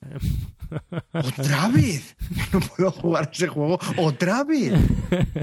Dios, qué, qué infierno, macho. Y la caja ya no está ni azul, está blanca de tanto. ¡Ah! Esa Está te- como tu talismán, macho. Está como la caja de tu talismán. Esa que pone mm, portero del Real Madrid y tienes que decir Miguel Ángel. Sí, efectivamente, tío. Venga ya, macho. El hombre desactualizado, joder. Joder. Yo no, me paso, me duele la cabeza. Dice que la última partida que echó fue al Aventureros al tren el juego de cartas. Y mm, menuda mierda. Por eso lo venden de segunda mano por menos de 5 euros. Para mí, o tienes una memoria prodigiosa o es completamente caótico, porque vas guardando casas- cartas de vagón al tuntún sin saber qué vías tienes hechas y cuáles no. Y hasta al final no sabes cómo vas. Dice que él hizo las vías, pero que le sobraron vagones, así que perdió. Y que eh, la que, persona que ganó pilló un montón de destinos. Y aunque le quedaron algunos sin hacer, le sacó un porrón de puntos al final. Lo más increíble es que ahora dice que le encanta y que él ya no quiere jugar porque es el único juego al que pierde. O sea, que le encanta, pero que él no quiere jugar a ese juego porque es, el- es, es al que pierde. Así que tendrá que quemarlo, regalárselo al tipo que duerme en el portal del edificio. Qué triste, macho. Eso sí que es triste. Cuando tú consideras que un juego es malo, a otra persona le gusta y siempre te pide para sacar ese juego. Que mira lo que me pasa a mí en otra reunión con el Dog. Que he jugado tanto al Dog que es que ya cada vez que nos reunimos con esas cuatro personas me dicen, "Me vamos a echar un Dog. Y yo, joder, otra vez, como el trivia, que me duele la cabeza, coño. que no quiero ya jugar al Dog, lo voy a quemar ya. ¿Cuántas partidas habrá jugado al dog? Al Dog, yo qué sé, macho. Si hubiese jugado esas mismas partidas al Poseidón o a. Vamos, madre mía, sería experto ya. El dog es una especie de parches con cartas, para el que no lo sepa. Es Está juego- muy bien, está muy bien, es muy divertido y está muy baratito. Pero pff, no deja de ser un parchís y que tampoco habré jugado 20 veces. Mm, Pero bueno, tiene un componente de puteo y está bastante entretenido. Sí, sí, sí, sí. sí. Y, y- y lo que más mola es jugar con matrimonios y la cera que se meten los matrimonios entre sí. Eso, eso, eso. Porque se no juega tiene por precio. parejas. Sí, se juega por parejas. Y lo, lo bueno es jugar con tu marido o mujer. Entonces, claro, cuando el otro no hace algo que a ti que era lo que tú pensabas, bueno, se ponen histéricos. Y vale muy bien para jugadores ocasionales. El siguiente correo es de Dolph FC. Eh, nos dice que es un oyente de Córdoba y que aunque no es un gran experto en los juegos de mesa, sí que entiende algo y que le gustaría que en algún podcast hiciéramos un ranking de juegos por mecánicas, es decir, cuál es el mejor que creemos nosotros en mayorías, deducción, subastas, destreza, etcétera. Pues nada, no sé, eso no lo apuntamos y a lo mejor algún día lo hacemos, es lo único que le puedo decir.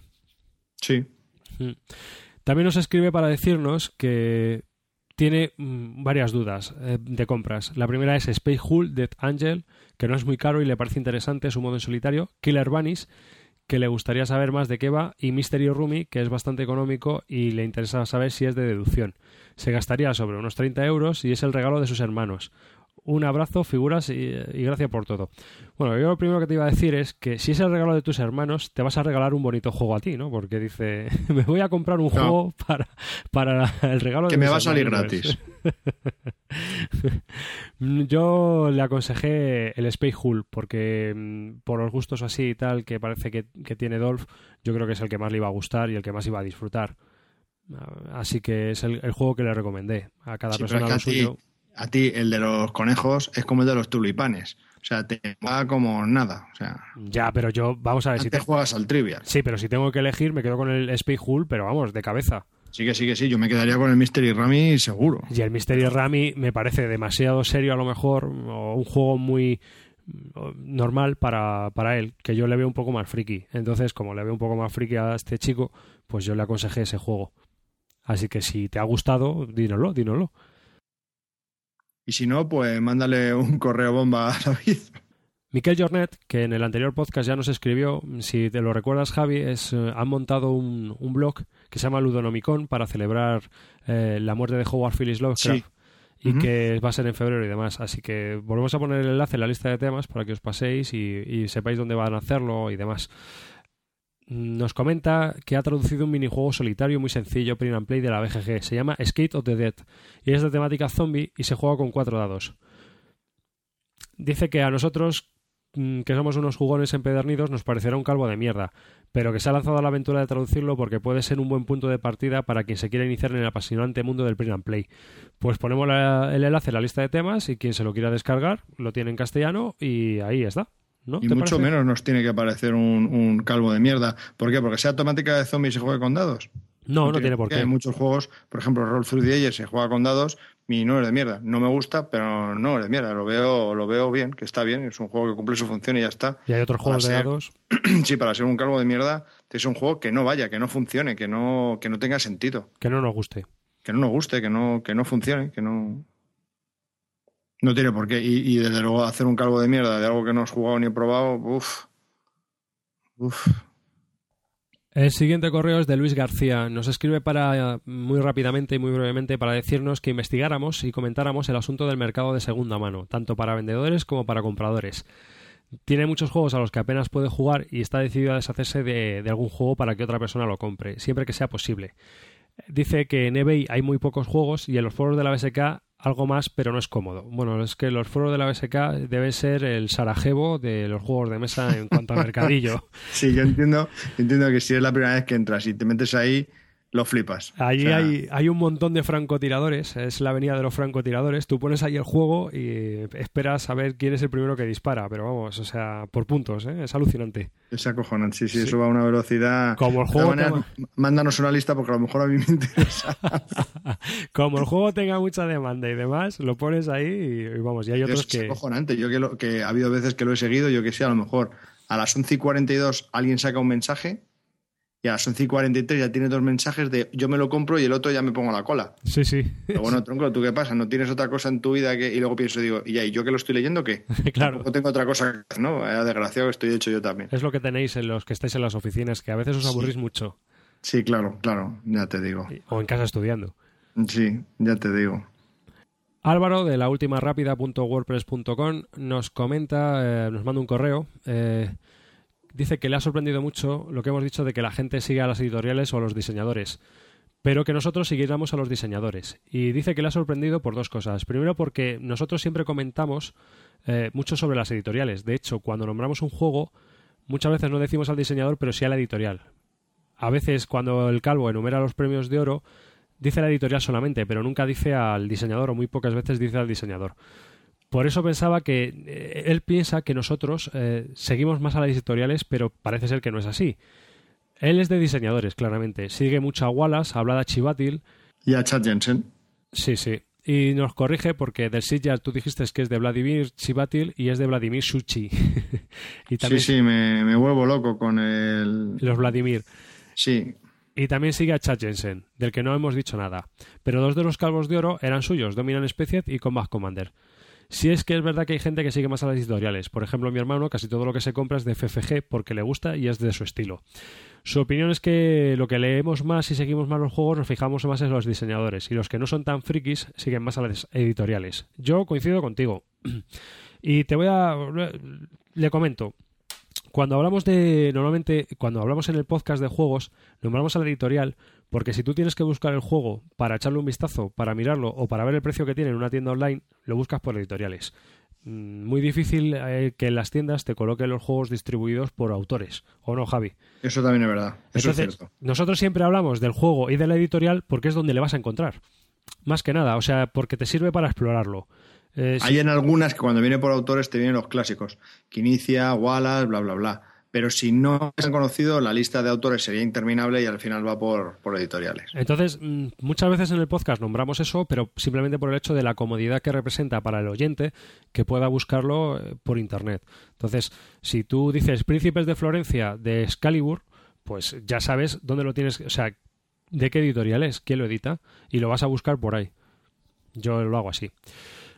Lo siguiente que nos comenta es que habla también del, eh, del diseño de Mike Doyle él siempre dice que lo único que puede igualar al ego de ese hombre es la tinta que le sobra. Y dice lo del ego porque siempre se tiene que hacer notar en el juego. No puede hacer un diseño que pase desapercibido y que en realidad solo esté al servicio de la jugabilidad y de la claridad.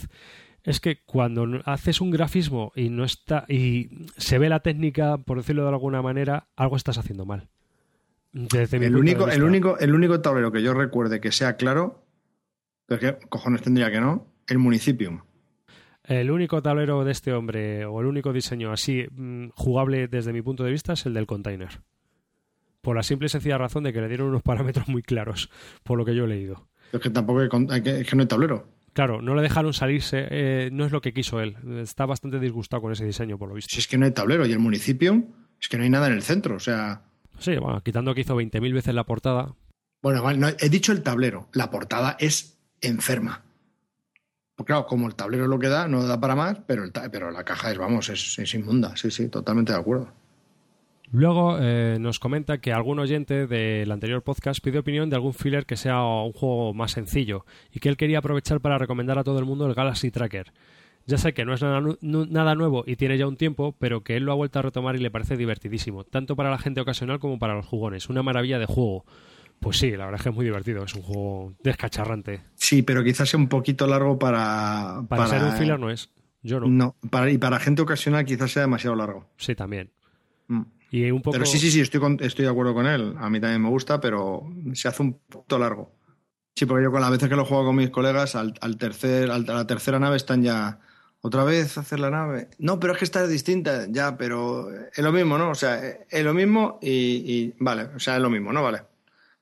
Entonces, es difícil de vender. Por último, quería dar su ranking de los premios Álvaro 2010. Primero, nos quiere avisar de que este año ha jugado muy poco, porque su anterior grupo de juegos se ha desuelto y le ha costado encontrar gente para jugar. Al final del año ha remontado un poco buscando juegos alternativos. Eh, pero son así, pero son los siguientes. Bueno, yo también, la verdad es que este año hemos jugado poco, ¿eh? Nosotros también. Poquísimo. Sí, sí. Muy poco. Hemos estado muy liados y la verdad es que hemos jugado pocos. Y grabamos poco y hicimos poco todo. Ciertamente fue así. Malas reglas. Se las da claramente a Luna Llena de Servando Carballar. Le da pena criticarles por ser españoles y porque la gente de generación X le cae muy bien, pero es que las reglas son inmundas, no se ven bien, letra pequeña, sin márgenes y encima dejan muchas cosas sin aclarar. Ya ha salido la enésima fact del juego en BGG. Pues no sé, yo el juego ni lo he visto, o sea, no sé ni cómo es Yo tampoco. porque no es un tema que me llame mucho y no, no lo he seguido, la verdad. Pero sí que he oído un poco de los componentes, de las reglas, eh, bastantes quejas. Álvaro de Bronce, Dungeon Lords. Lo tenía apartado des- desde ese en 2009, pero al final le ha gustado mucho, sobre todo por el tema que le parece muy divertido, pero además es que es difícil de narices, o jodido de cojones, como dice él. Es un reto jugar bien a ese juego. Pues nosotros tampoco lo hemos probado. No. El Álvaro de Plata, Y Es- nos gustaría, ¿eh? Sí, sí, nos gustaría. Esto lo comparto entre el Silverton y el London. El Silverton brutal, le encantó a dos jugadores y creo que para un juego de trenes es complicado que funcione para dos.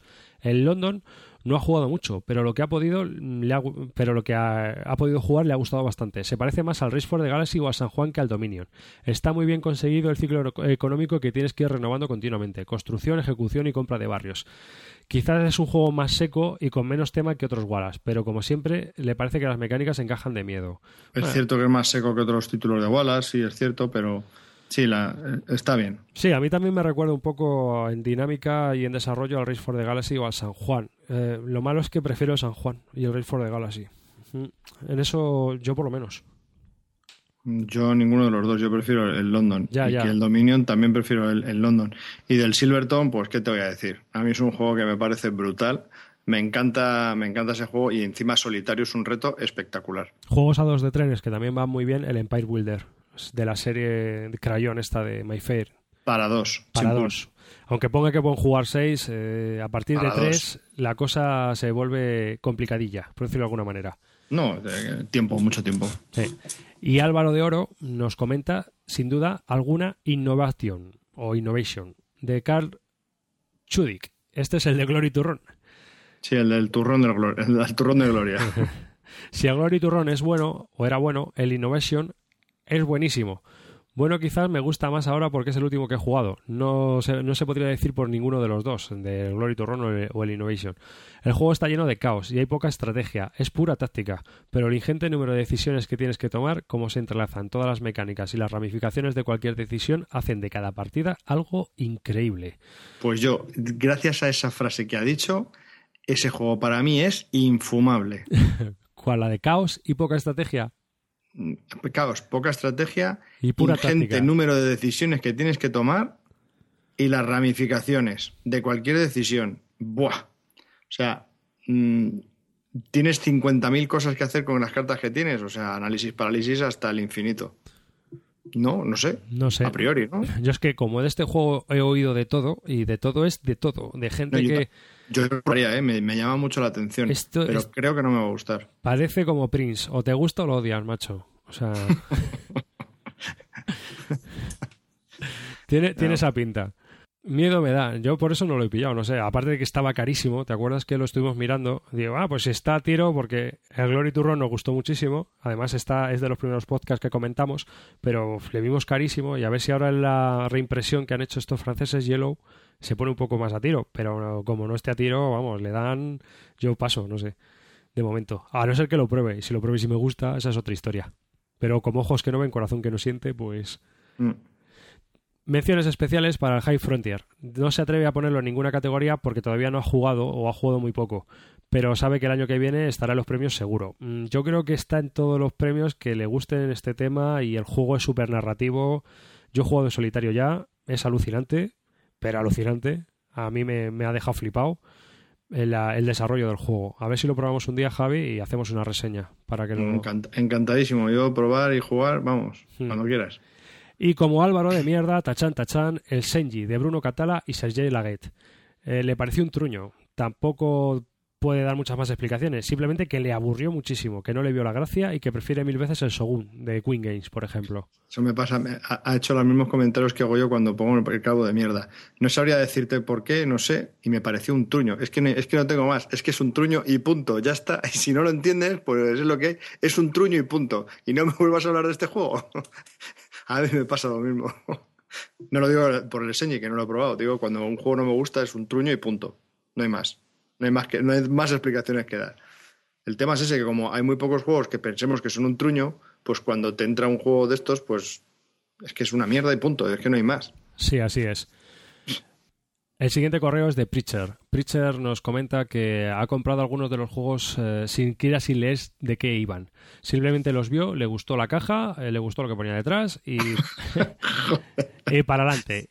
Que no le han defraudado en absoluto. Tan Me, desco- me descojono porque alguna vez me ha pasado a mí, digo, hostia, qué caja más bonita. Y he visto la parte de atrás y digo, hostia, qué bonita. Y he dicho, pero tío, que es un enfermo, macho, espérate, yo qué sé, lee algo, mira a ver de qué va. No sé. ¿No te ha pasado a ti eso, David? ¿No te ha pasado? No, a mí no. Sí, también. Y tú no, tú no tienes esos impulsos. No, hace años sí, ahora ya no. Ahora ya no, pero sí que hace años sí que los tenía. Sí, además Había es que menos, Ahora, había ahora con menos, internet a lo mejor te pasa menos. claro, había menos Yendo- información. Yendo a una tienda y teniendo el juego en la mano, bueno, eso tiene un peligro de, de Ya. flipar, ¿eh? Pero tú ahora lo ves en una tienda, aunque no lo conozcas, te vas a internet, te echas un vistazo, lees reseñas y dices, bueno, pues ya, ya, Ya, me le pero pillaré. si vas a una tienda aunque y de repente dices, coño, este juego no, lo había oído yo, a ver qué caja, hostia, qué chulo, a ver por detrás tal. Eh, coño. Sí, pero ahora nos documentamos más. Por lo menos eh, hace años sí que lo hacía, ya, pero ya te digo, yo creo que había menos información y por lo tanto te tirabas más a la piscina. Pero cada vez menos. Eh, el único juego que dice que no le ha gustado ha sido el Chaos Marauder, que las ilustraciones son resultonas, pero que tienes que ir muy chispado para que te haga gracia. Su juego de tablero favorito es, o sea, chispado quiere decir que, bueno, vale. Su juego favorito es el StarCraft, pero que con la expansión ganas potencialmente muchísimo.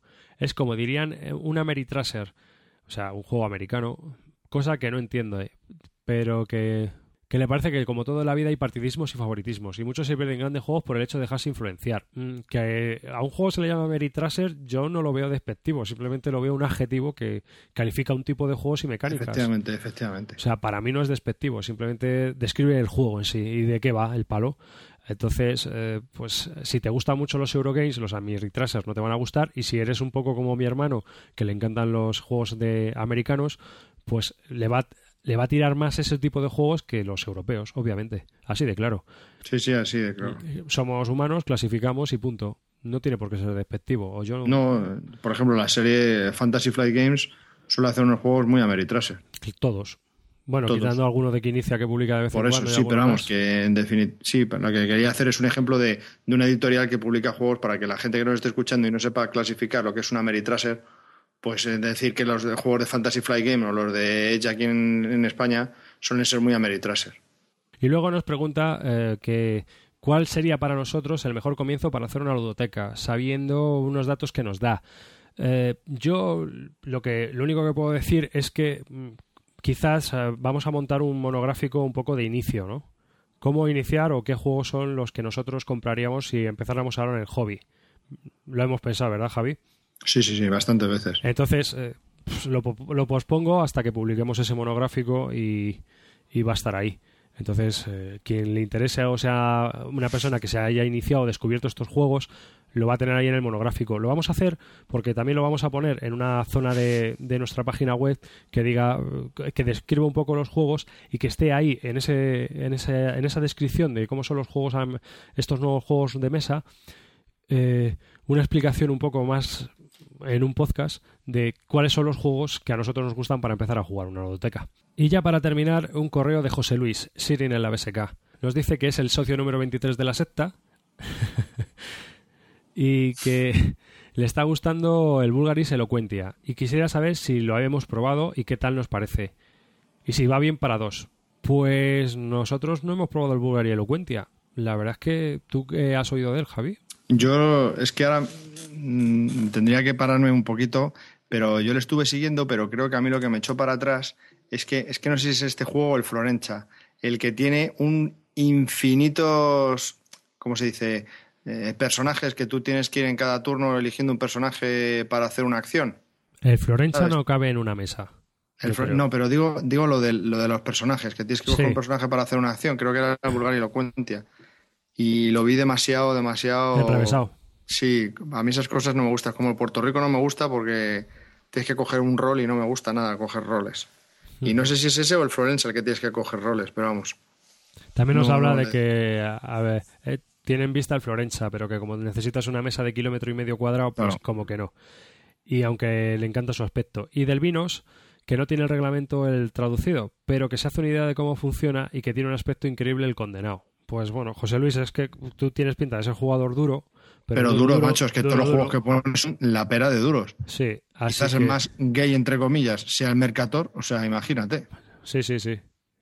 También a ah, Lo que me pasó a mí con el Bulgari se lo cuenta también fue las reglas. Las reglas están muy recargadas, muy densas y tampoco vi lo de los caracteres y dije, uff, lo voy a dejar para un tiempo que no tenga ninguna regla que leerme. Y bueno, pues aquí termina la sección de correos y comentarios de los oyentes y aquí termina un nuevo episodio del podcast de Lúdica, el episodio número 34. Muchas gracias por habernos escuchado a todos los oyentes de nuestro programa y os invito a que sigáis escuchándonos, que estaremos aquí dentro de dos semanas, otra vez, más o menos aproximadamente, con el episodio número 35 y nos encantaría que nos dejarais un correo o un comentario en nuestra página web bisludica.com o en nuestro correo bisludica.gmail.com. O que apuntéis vuestro GPTO en el mapa de oyentes. Exactamente, acordaos de apuntar. 16 pollos ya. A los que no estéis en el mapa de oyentes, apuntaos que queremos ver los 200. A ver si ¿Qué haces que no estás apuntado? Tú, tú, sí, tú. Eh, ¿dónde vas? Que no estás apuntado. Venga, pasa ahora mismo por bisludica.com, entra en mapa de oyentes y pon tu GPTO ahí, que te quiero ver. Y hasta aquí este episodio número 34. Un saludo a todos y hasta la próxima. Chao. Nos oímos. Chao.